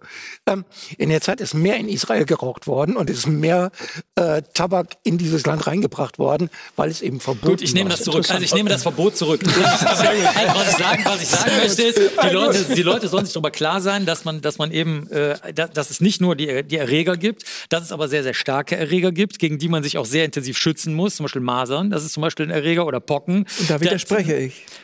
Können Sie ja gerne machen. Der Punkt ist der, ich kriege gerade von der Regie die Information, wir haben knapp zwei Stunden und wir haben eine These geschafft. Ich hätte sechs, aber wir wollen es nicht übertreiben, sonst machen wir eine Fortsetzungsserie hier der Sendung. Nein, ich finde es wirklich, ich finde, wir, da, dafür sind wir ja auch angetreten, dass wir sagen, genau solche wie über die Inzidenzwerte eben, wir wollen auch ins Detail gehen können und dafür fallen dann auch mal andere Sachen runter. Aber ich möchte gerne eine kleine Überleitung ähm, schaffen, um wenigstens noch eine These unterzubringen. Ähm, und das ist hier teilweise auch, nein, wir haben noch nicht direkt drüber gesprochen, aber so ein bisschen angeklungen, geklungen, Herr Sattelmeier, auch was Sie sagen. Ähm, Christian Lindner hat am 3. Februar äh, gesagt, gebt Geimpften die Grundrechte zurück. Ähm, darüber möchte ich gerne mit, mit Ihnen noch sprechen, weil das auch ganz gut zu diesem Thema passt, Verbote. Ähm, Herr Bennecke, ist das eine gute Idee von Herrn Lindner? Weiß ich nicht. Kenn ich, kann ich, äh, habe ich keine Kenntnisse zu. Also Aber- wissen, wissenschaftlich gesehen, also ich, wenn ich jetzt den wissenschaftlichen Ja. Standpunkt natürlich, Ja. also wenn Moment, jemand aber, aber äh, also nein, ich will Sie gar nicht unterbrechen. Ich, Also- ich also- höre gerne noch mal zu. Also ich, wissenschaftlich gesehen, wenn diese Menschen nicht ansteckend sein sollten, Das ist die große Frage. das genau. ist die, weiß ich jetzt Genau. nicht. Ne? Also, also sagen, setzen wir das jetzt mal gleich. Also nicht, an, nicht ansteckende Menschen könnten aus rein wissenschaftlicher Sicht, die aber nur einen Teil der Gesellschaft abbildet, weil es gibt ja noch viele andere gesellschaftliche Einflüsse und Strömungen, äh, könnten die natürlich äh, dann machen, was sie wollen. Nur das ist ja jetzt, äh, das ist ja politisch, sozial, kulturell, religiös und sonst wie äh, wird das ja festgelegt und nicht wissenschaftlich. Deswegen, Christian Lindner ist ja, ist ja ein Politiker, deswegen kann ich dazu nichts sagen. Das ist ja eine politische Äußerung. Na, es geht auch nicht um Christian Lindner, es geht einfach um die Idee, die dahinter steckt. Die- Also dieses, wie viel Grundrechte für ja, ja. wen? Ja gut, es ist natürlich so, dass Herr Lindner zwei Monate vorher was ganz anderes gesagt hat. Hat er? Das ja, ist das so. ist, äh, ist aber für die Politik auch nicht untypisch, Herr Delvo. Ich werde jetzt nicht zu Christian Lindner sagen. Außer natürlich für die SPD. Nein, nein, nein, nein, nein, nein. Aber ähm, er hat natürlich nicht recht, solange, äh, solange äh, nicht eindeutig nachgewiesen ist, dass Geimpfte nicht ansteckend sind. Das ist der, der, also alles andere ähm, würde, würde einen klaren Verstoß gegen das Gleichheitsgebot äh, des Artikel 3 hier äh, darstellen, wo man sagt, also das, man kann den einschränken, ja, aber da muss ein sachlicher Grund vorliegen. Und der läge genau darin, dass man sagt, okay, die, die geimpft sind, können andere nicht mehr anstecken. Solange das nicht feststeht, ist das gar nicht möglich. Wir reden natürlich jetzt von, von, Grundrechten, auf die der Staat hier auch Einfluss hat. Wir reden nicht davon, ob jemand äh, in ein privates äh, Theater kommt oder lokal, wo dann derjenige, der der Inhaber ist, äh, dann eben Vorgabe macht, ihr kommt nur noch als Geimpfte hier rein. Das, das kann im Bereich der Privatautonomie gemacht werden. Ähm, ich kann nur nicht dazu raten. Viel Spaß dabei. Da schneidet man sich direkt 30, 40 Prozent der Kundschaft ab, die nämlich wahrscheinlich äh, sich nicht impfen lässt, insbesondere die Jüngeren, ähm, die, die vielleicht gar nicht äh, geimpft werden müssen.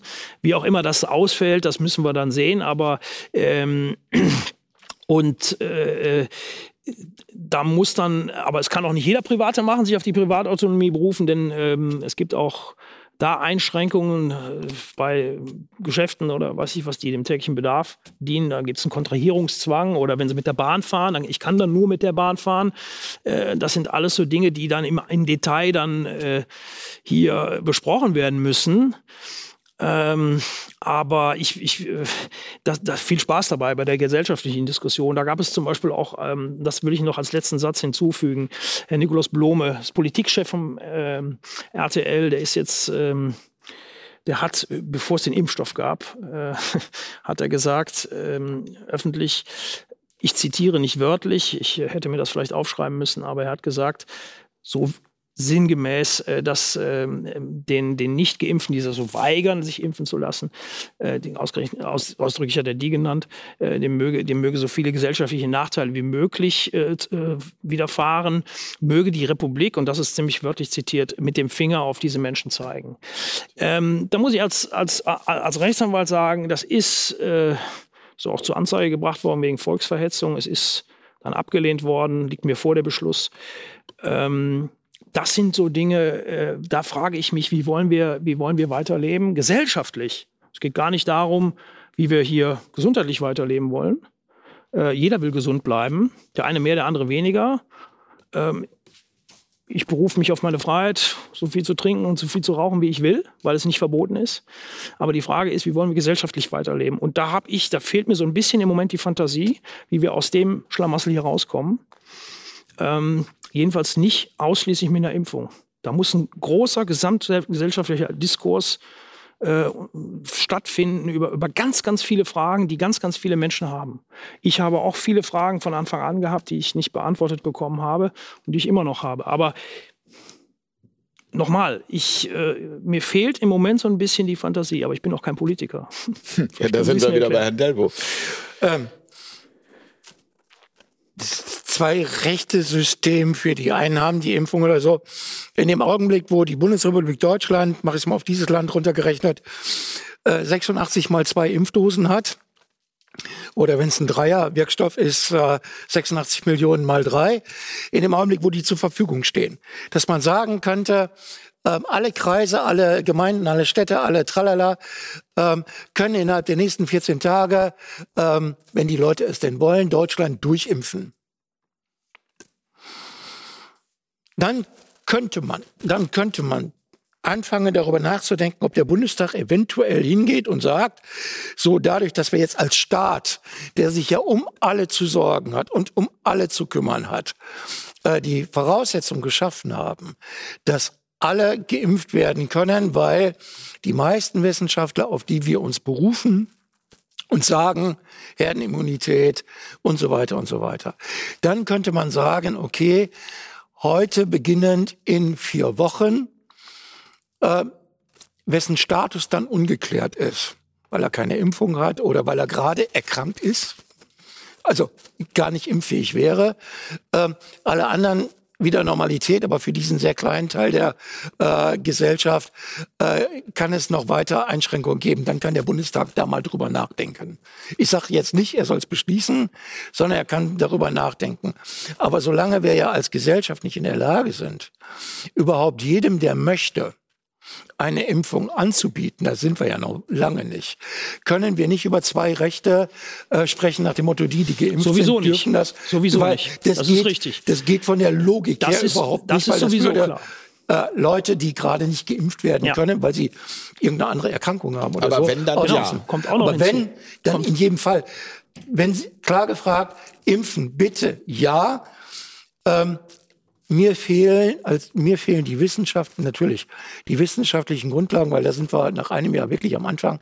Wir wissen noch nicht, was eine äh, Covid-Infektion, die symptomfrei äh, durchlaufen worden ist, ob die Nachwirkungen hat. Weil wir haben es jetzt gerade mal ein Jahr, was wir nachvollziehen können.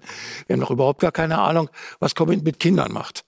Aber, Ähm, aber, aber, aber, aber symptomfreie Infektion bedeutet doch grundsätzlich gesund, oder ist da nicht wieder das Immunsystem? Also Die- die- die- das ist, ich meine, wir, wir, wir das die Frage, wissen wir, wir wissen einfach bei diesem Virus doch Nein. nicht, und jetzt bitte korrigieren, falls ich da einen alter, also zu alten Wissensstand habe. Ähm, aber wir wissen doch bei Covid im Augenblick überhaupt gar nicht, ob ein Erstkontakt, der ohne Folgen war, nicht eventuell dazu führen kann, äh, dass in fünf oder sechs Jahren irgendetwas passiert. Das wissen wir bei dieser Krankheit doch noch überhaupt Ja, gar das ist ein nicht. Marketing. aber bei der Impfung wissen wir es ja letztendlich auch noch nicht, weil Nein, sie aber relativ neu ist, wobei Herr Benecke sagt, seit zehn Jahren mRNA. Äh, Nee, schon, aber nicht als Impfung, nicht Nein, als nicht als Impfung, aber zumindest das Prinzip. Ähm, aber, aber dennoch wissen wir nicht, also ich habe jetzt gerade gehört, in Schweden wurden teilweise irgendwie äh, Impfprogramme eingestellt. Ich muss mal gucken, ob ich die Das geht Info aber jetzt gegen hier- AstraZeneca. Das geht gegen Und das ist- AstraZeneca. geht- geht das ist der, gegen der, der bestimmte Vektor Bevölkerungsgruppen. äh, im Stoff, genau. Ähm, äh, aber äh, wie bitte? Ja, finde ich schon. Äh, wa- warum wird das jetzt eingestellt? Also, Ja, dann, also das ist, eine, das ist völlig normal. Wir hatten ja vorhin drüber gesprochen, man irrt sich empor und man hat gesagt, okay, jetzt für bestimmte Bevölkerungsgruppen wollen wir jetzt bestimmte Nebenwirkungen oder, oder auch bestimmte Wirkungen sozusagen nicht, in- nicht in Kauf nehmen. Das ist ein total normaler, entspannter Prozess. Das hat jetzt nichts damit zu tun, dass das irgendwie aus, aus Ja, dem Nichts überraschend nicht. kommt. Ne? Aber also für mich ist es absolut noch nicht klar, ob diese neuen Impfstoffe nicht wesentlich mehr Schaden anrichten, als dass sie nutzen, wenn sie überhaupt nutzen. 90 Prozent oder sagen wir 80 Prozent der gesundheitlichen Daten, die erfasst wurden während dieser Studien, da waren ja 30, 40.000 Probanden, also Testpersonen, wurden überhaupt nicht veröffentlicht. Das wird ja auch kritisiert schon von einigen Wissenschaftlern. Wir wissen zwar, dass bei dem BioNTech-Impfstoff äh,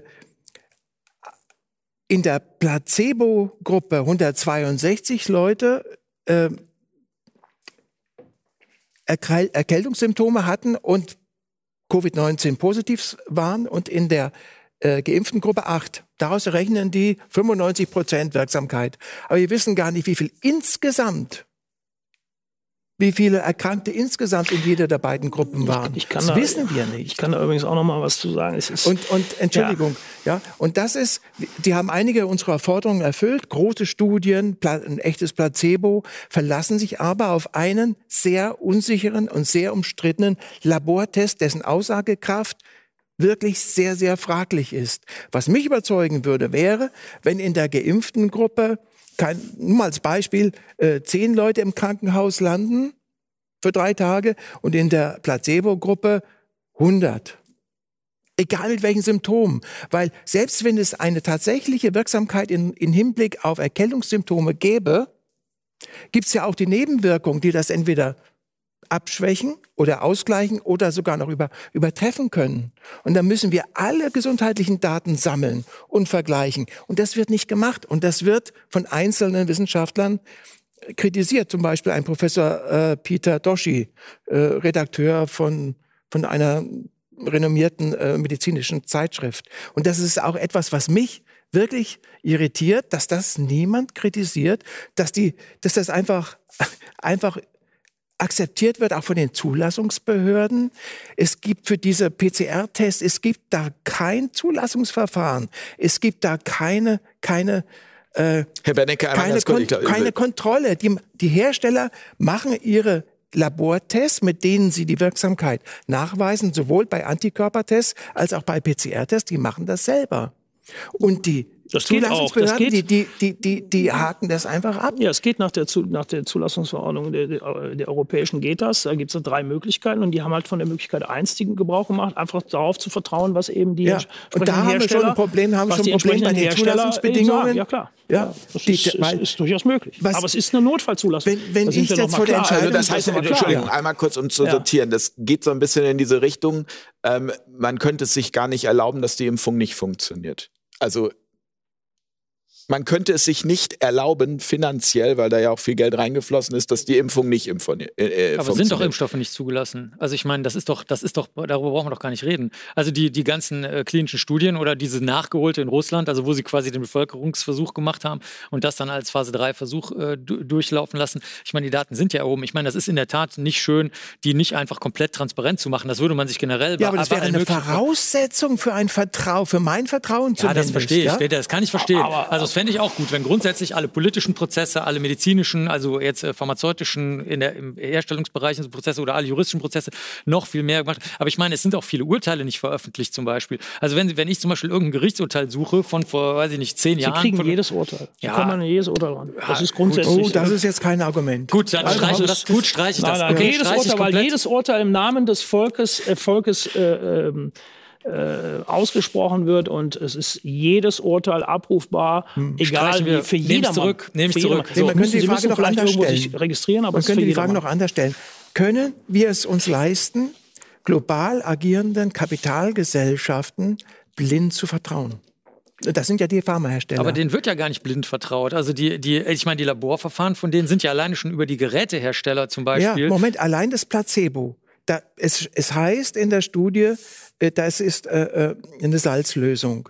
Aber wurde das jemals kontrolliert? Wurden da jemals Proben entnommen von der Zulassungsbehörde? Moment, was ist da wirklich drin? Aber dann, dann stellen wir ja jetzt gerade das gesamte das gesamte, also das gesamte medizinische System für Medikamente in Frage, weil nicht ja, nur der Wirkstoff. Ja.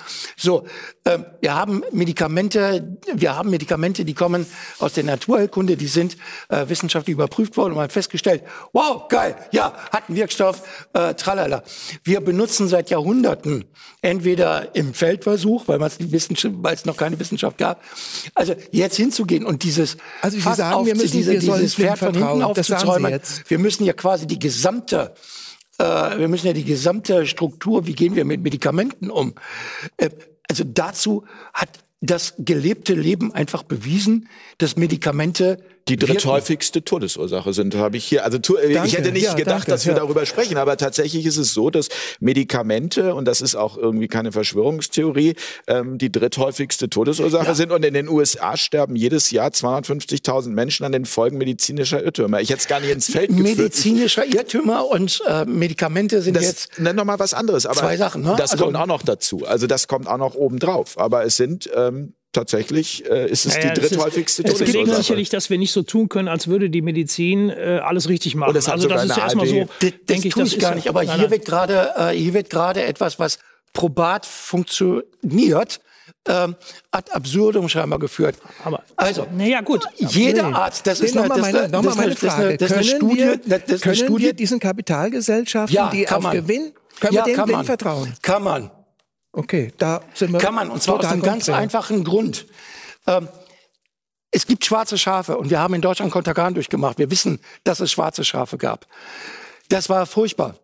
Und da hat Politik sich in den 60er Jahren nicht gut aufgestellt, weil die wussten schon vorher, dass Sachen passiert sind. Nicht umsonst gibt's diese ganzen äh, vom Staat gestützten Konte. Ich will aber was, auf was anderes hinaus.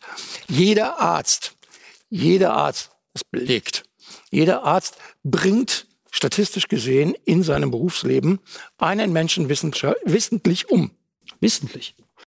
Gut, das weiß ich jetzt nicht, aber So, Es ist jetzt wo kommt diese, wo kommt diese Untersuchung her? Man hat einfach festgestellt, wie viele Menschen sterben, wie viele äh, Ärzte gibt es. Man hat das in einem Verfahren miteinander, dann kam heraus, so und so viele Ärzte, so und so viele Tote. Also muss statistisch jeder Arzt einen umgebracht haben. okay. Aber Wenn man jetzt aber weiß, dass es natürlich Ärzte in auf onkologischen Stationen gibt und dass die Mortalität auf Onkolo also Krebsstationen bedeutend höher ist als die Sterberate auf einer Wöchnerinnenstation.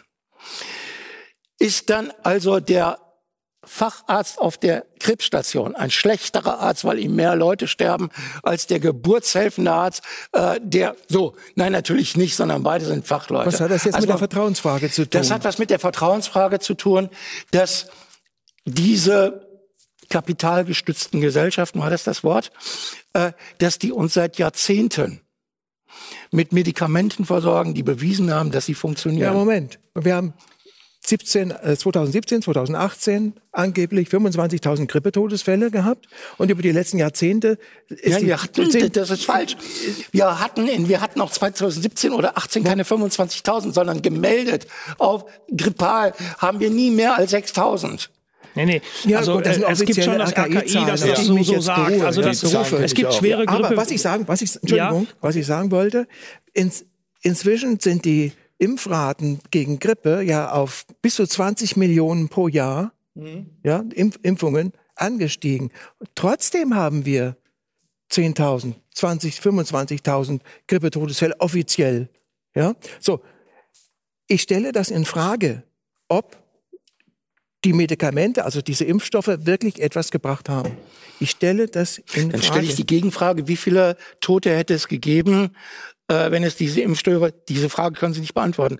Wie viele Tote hätte es gegeben, hätten wir nicht geimpft? Wir wissen, Ja, dass ich habe ein Beispiel, da habe ich ein ganz konkretes Beispiel. Also, so im Jahr 1900 gab es im Deutschen Reich bei etwa 55 Millionen Einwohnern äh, bis zu 13.000 Masern-Todesfälle. 1902, das sind offizielle Zahlen, kann man nachprüfen. 1962 waren es in der Bundesrepu- Bundesrepublik Deutschland auch etwa 55 Millionen Einwohner, noch 140. Ein Ruck- Rückgang um 99 Prozent der Masern-Todesfälle. Der allererste Masern-Impfstoff kam 1963 auf den Markt. Ein Jahr später. Und das ist ein Phänomen, da würde ich mich freuen, wenn man sich da mal mit auseinandersetzt. hat man schon. Hat man schon.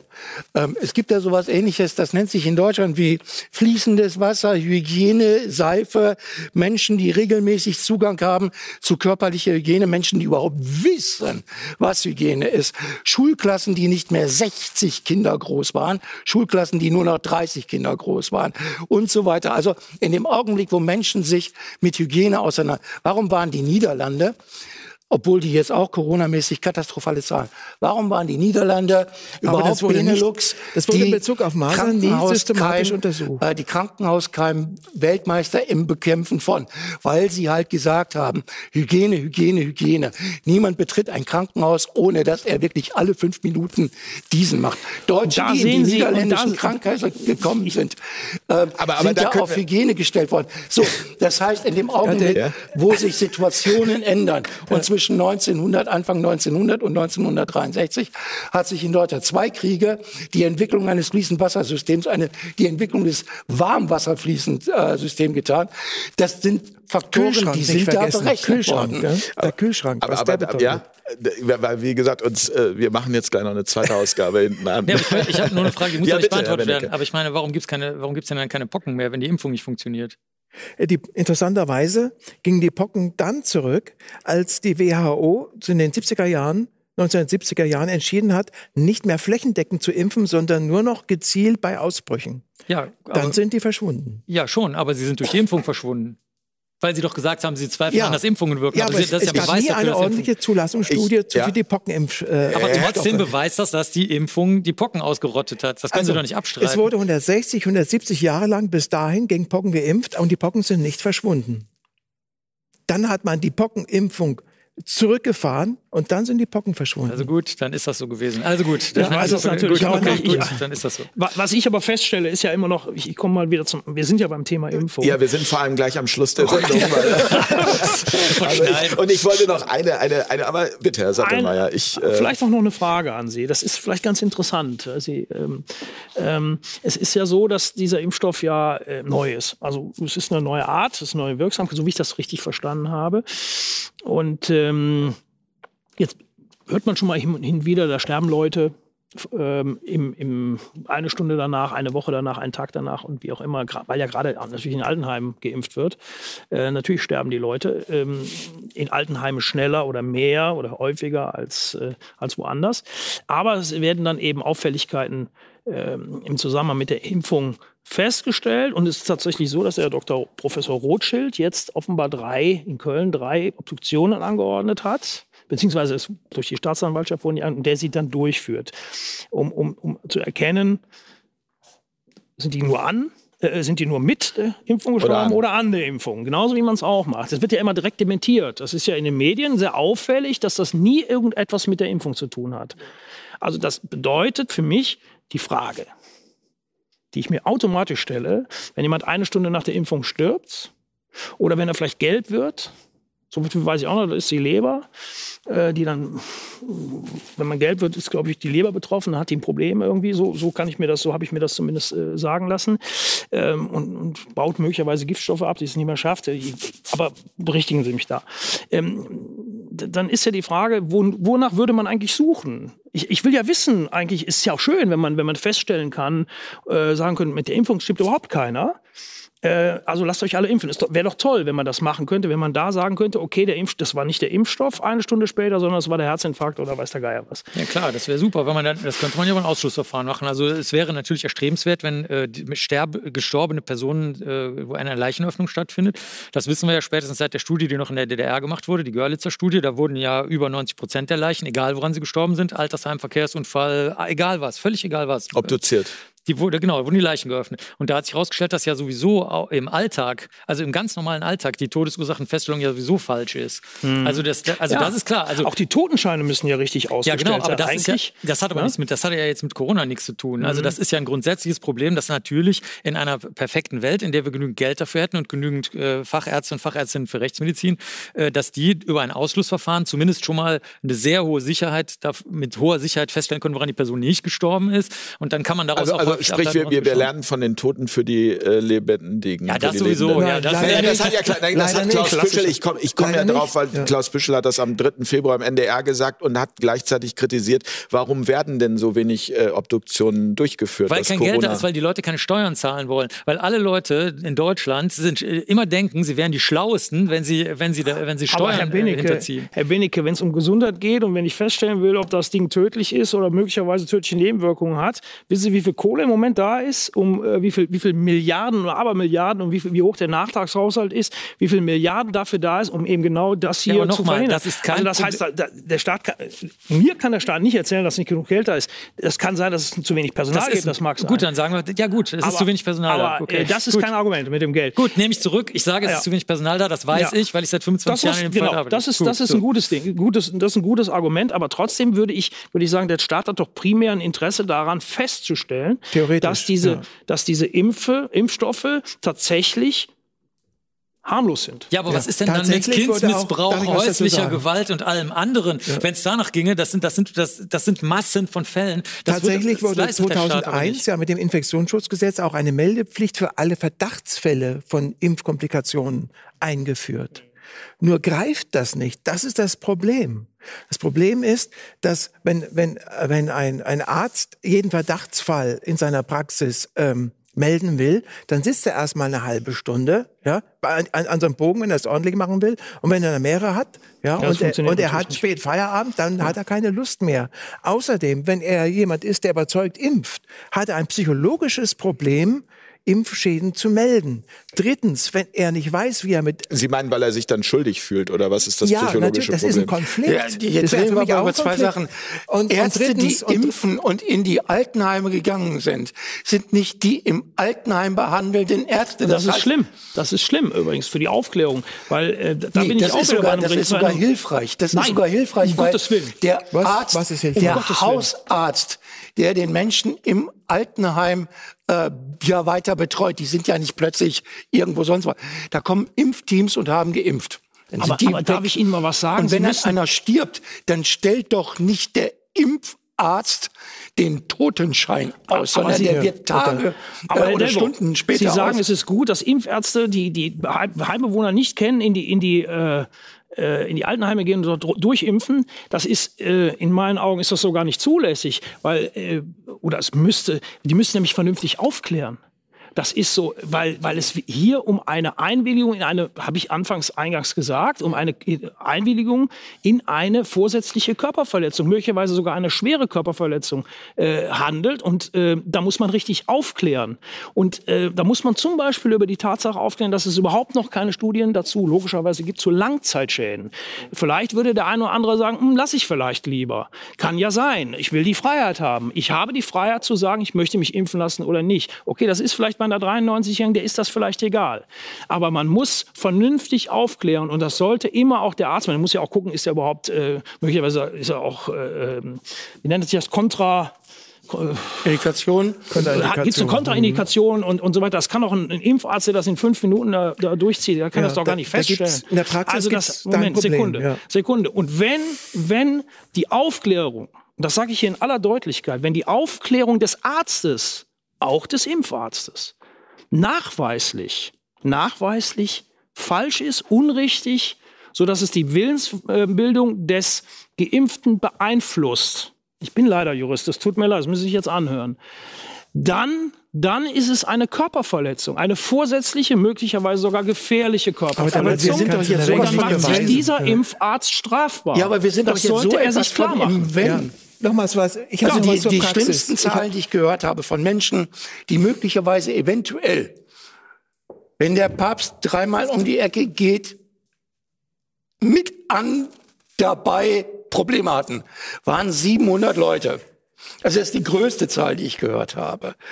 An was? Ah, nee, das habe ich jetzt auch nicht verstanden. An, Also angeblich sollen bis zu 700 Leute möglicherweise eventuell gestorben sein können, weil sie geimpft worden waren. Ja, also man kann es anders, man kann es So. anders rangehen. 700! Ja, also wenn alle, Max. wenn alle, das sind meine Ja, 700 wenn sind, äh, alle Erkrankungen 700 zu viel, im zeitlichen. Zusammenhang mit Impfungen, die nicht anders erklärbar sind, wenn die alle gemeldet würden, würde mindestens das Hundertfache von dem gemeldet werden, was zurzeit tatsächlich pro Jahr an das Paul-Ehrlich-Institut gemeldet wird.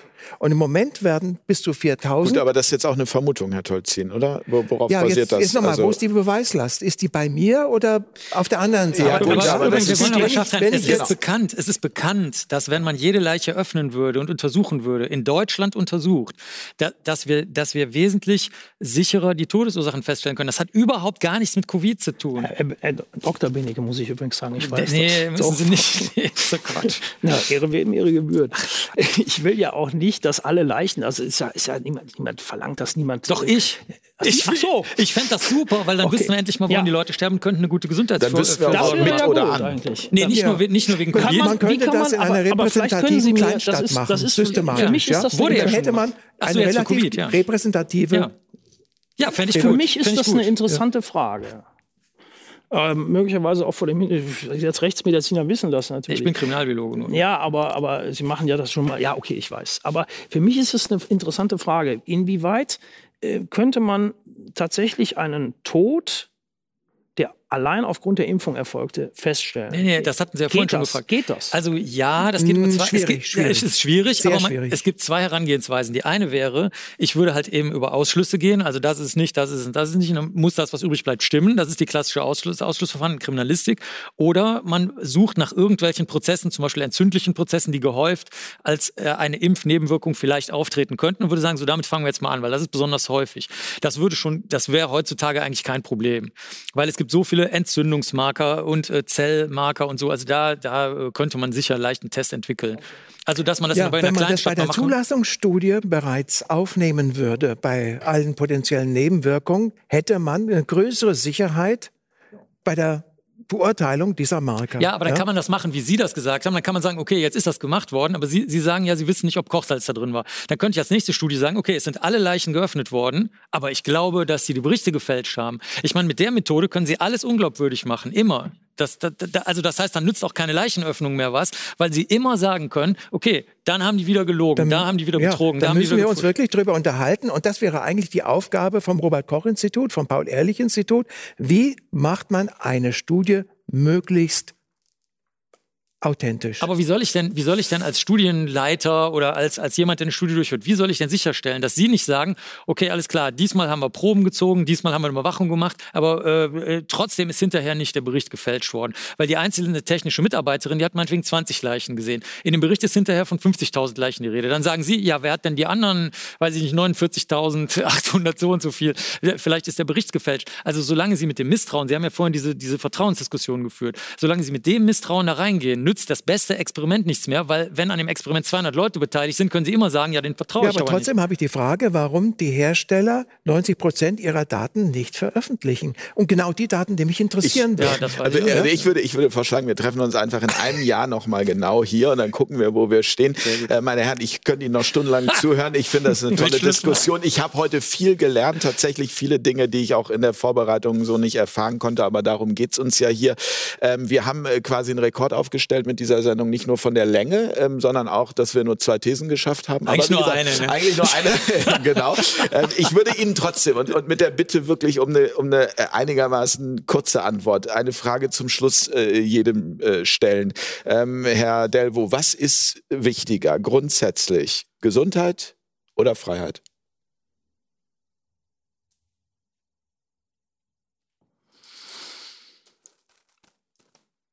Die Freiheit, mich um meine Gesundheit kümmern zu dürfen. Ich merke, Sie hätten noch Diplomat werden können. Herr Ich hätte auch Tolzin? so ähnliche Antworten. Ja, Schau, noch möchte sich noch jemand mit einer Strichliste jetzt, Herr Sattelmeier. Ja, natürlich die Freiheit, denn ohne Freiheit haben sie keine Gesundheit. Das ist ganz, ganz klar und da, darauf basiert auch genau dieses, äh, dieses Gesetz, dieses Herr- Grundgesetz. Herr Bennecke? Ich muss es leider ganz kauzig machen. Definiere Freiheit und definiere Gesundheit. Deswegen müssen wir uns in einem Jahr nochmal runter. Machen wir. Versprochen. Ich danke ganz herzlich. Ich danke an Stefan Delvo, ich danke Hans Tolzin, ich danke Dirk Sattelmeier, ich danke Dr. Marc Benneck, auch wenn wir gelernt haben, dass das Doktor überhaupt gar keine Rolle Wir spielt. danken dem Moderator. Ja, vielen Dank. Ja. Also ähm, es war mir eine Ehre, diese Runde zu führen. Du ich hast hoffe, uns zusammengebracht. Wir ich haben habe miteinander ja, geredet. Es ist Also- sozusagen, wir haben miteinander gesprochen. Das ist tatsächlich das, worum es mir geht. Ich bin da, ich gehe an diese Dinge völlig unpolitisch ran. Ich äh, versuche das immer aus dem äh, aus der Sichtweise des gesunden Menschenverstandes zu machen. Das ist das, was mich antreibt. Ähm, ich danke euch fürs Zuschauen. Zuschauen. Ich möchte mich hier bei der gesamten Redaktion bedanken. Danke allen, die uns unterstützen für dieses Format. Ähm, freuen wir uns drüber, brauchen wir auch, um das in die Zukunft zu führen und um noch weitere schöne solche lebendigen Diskussionen führen zu können. Vielen Dank, meine Herren, und äh, gute Nacht. Tschüss. Auf Augenhöhe.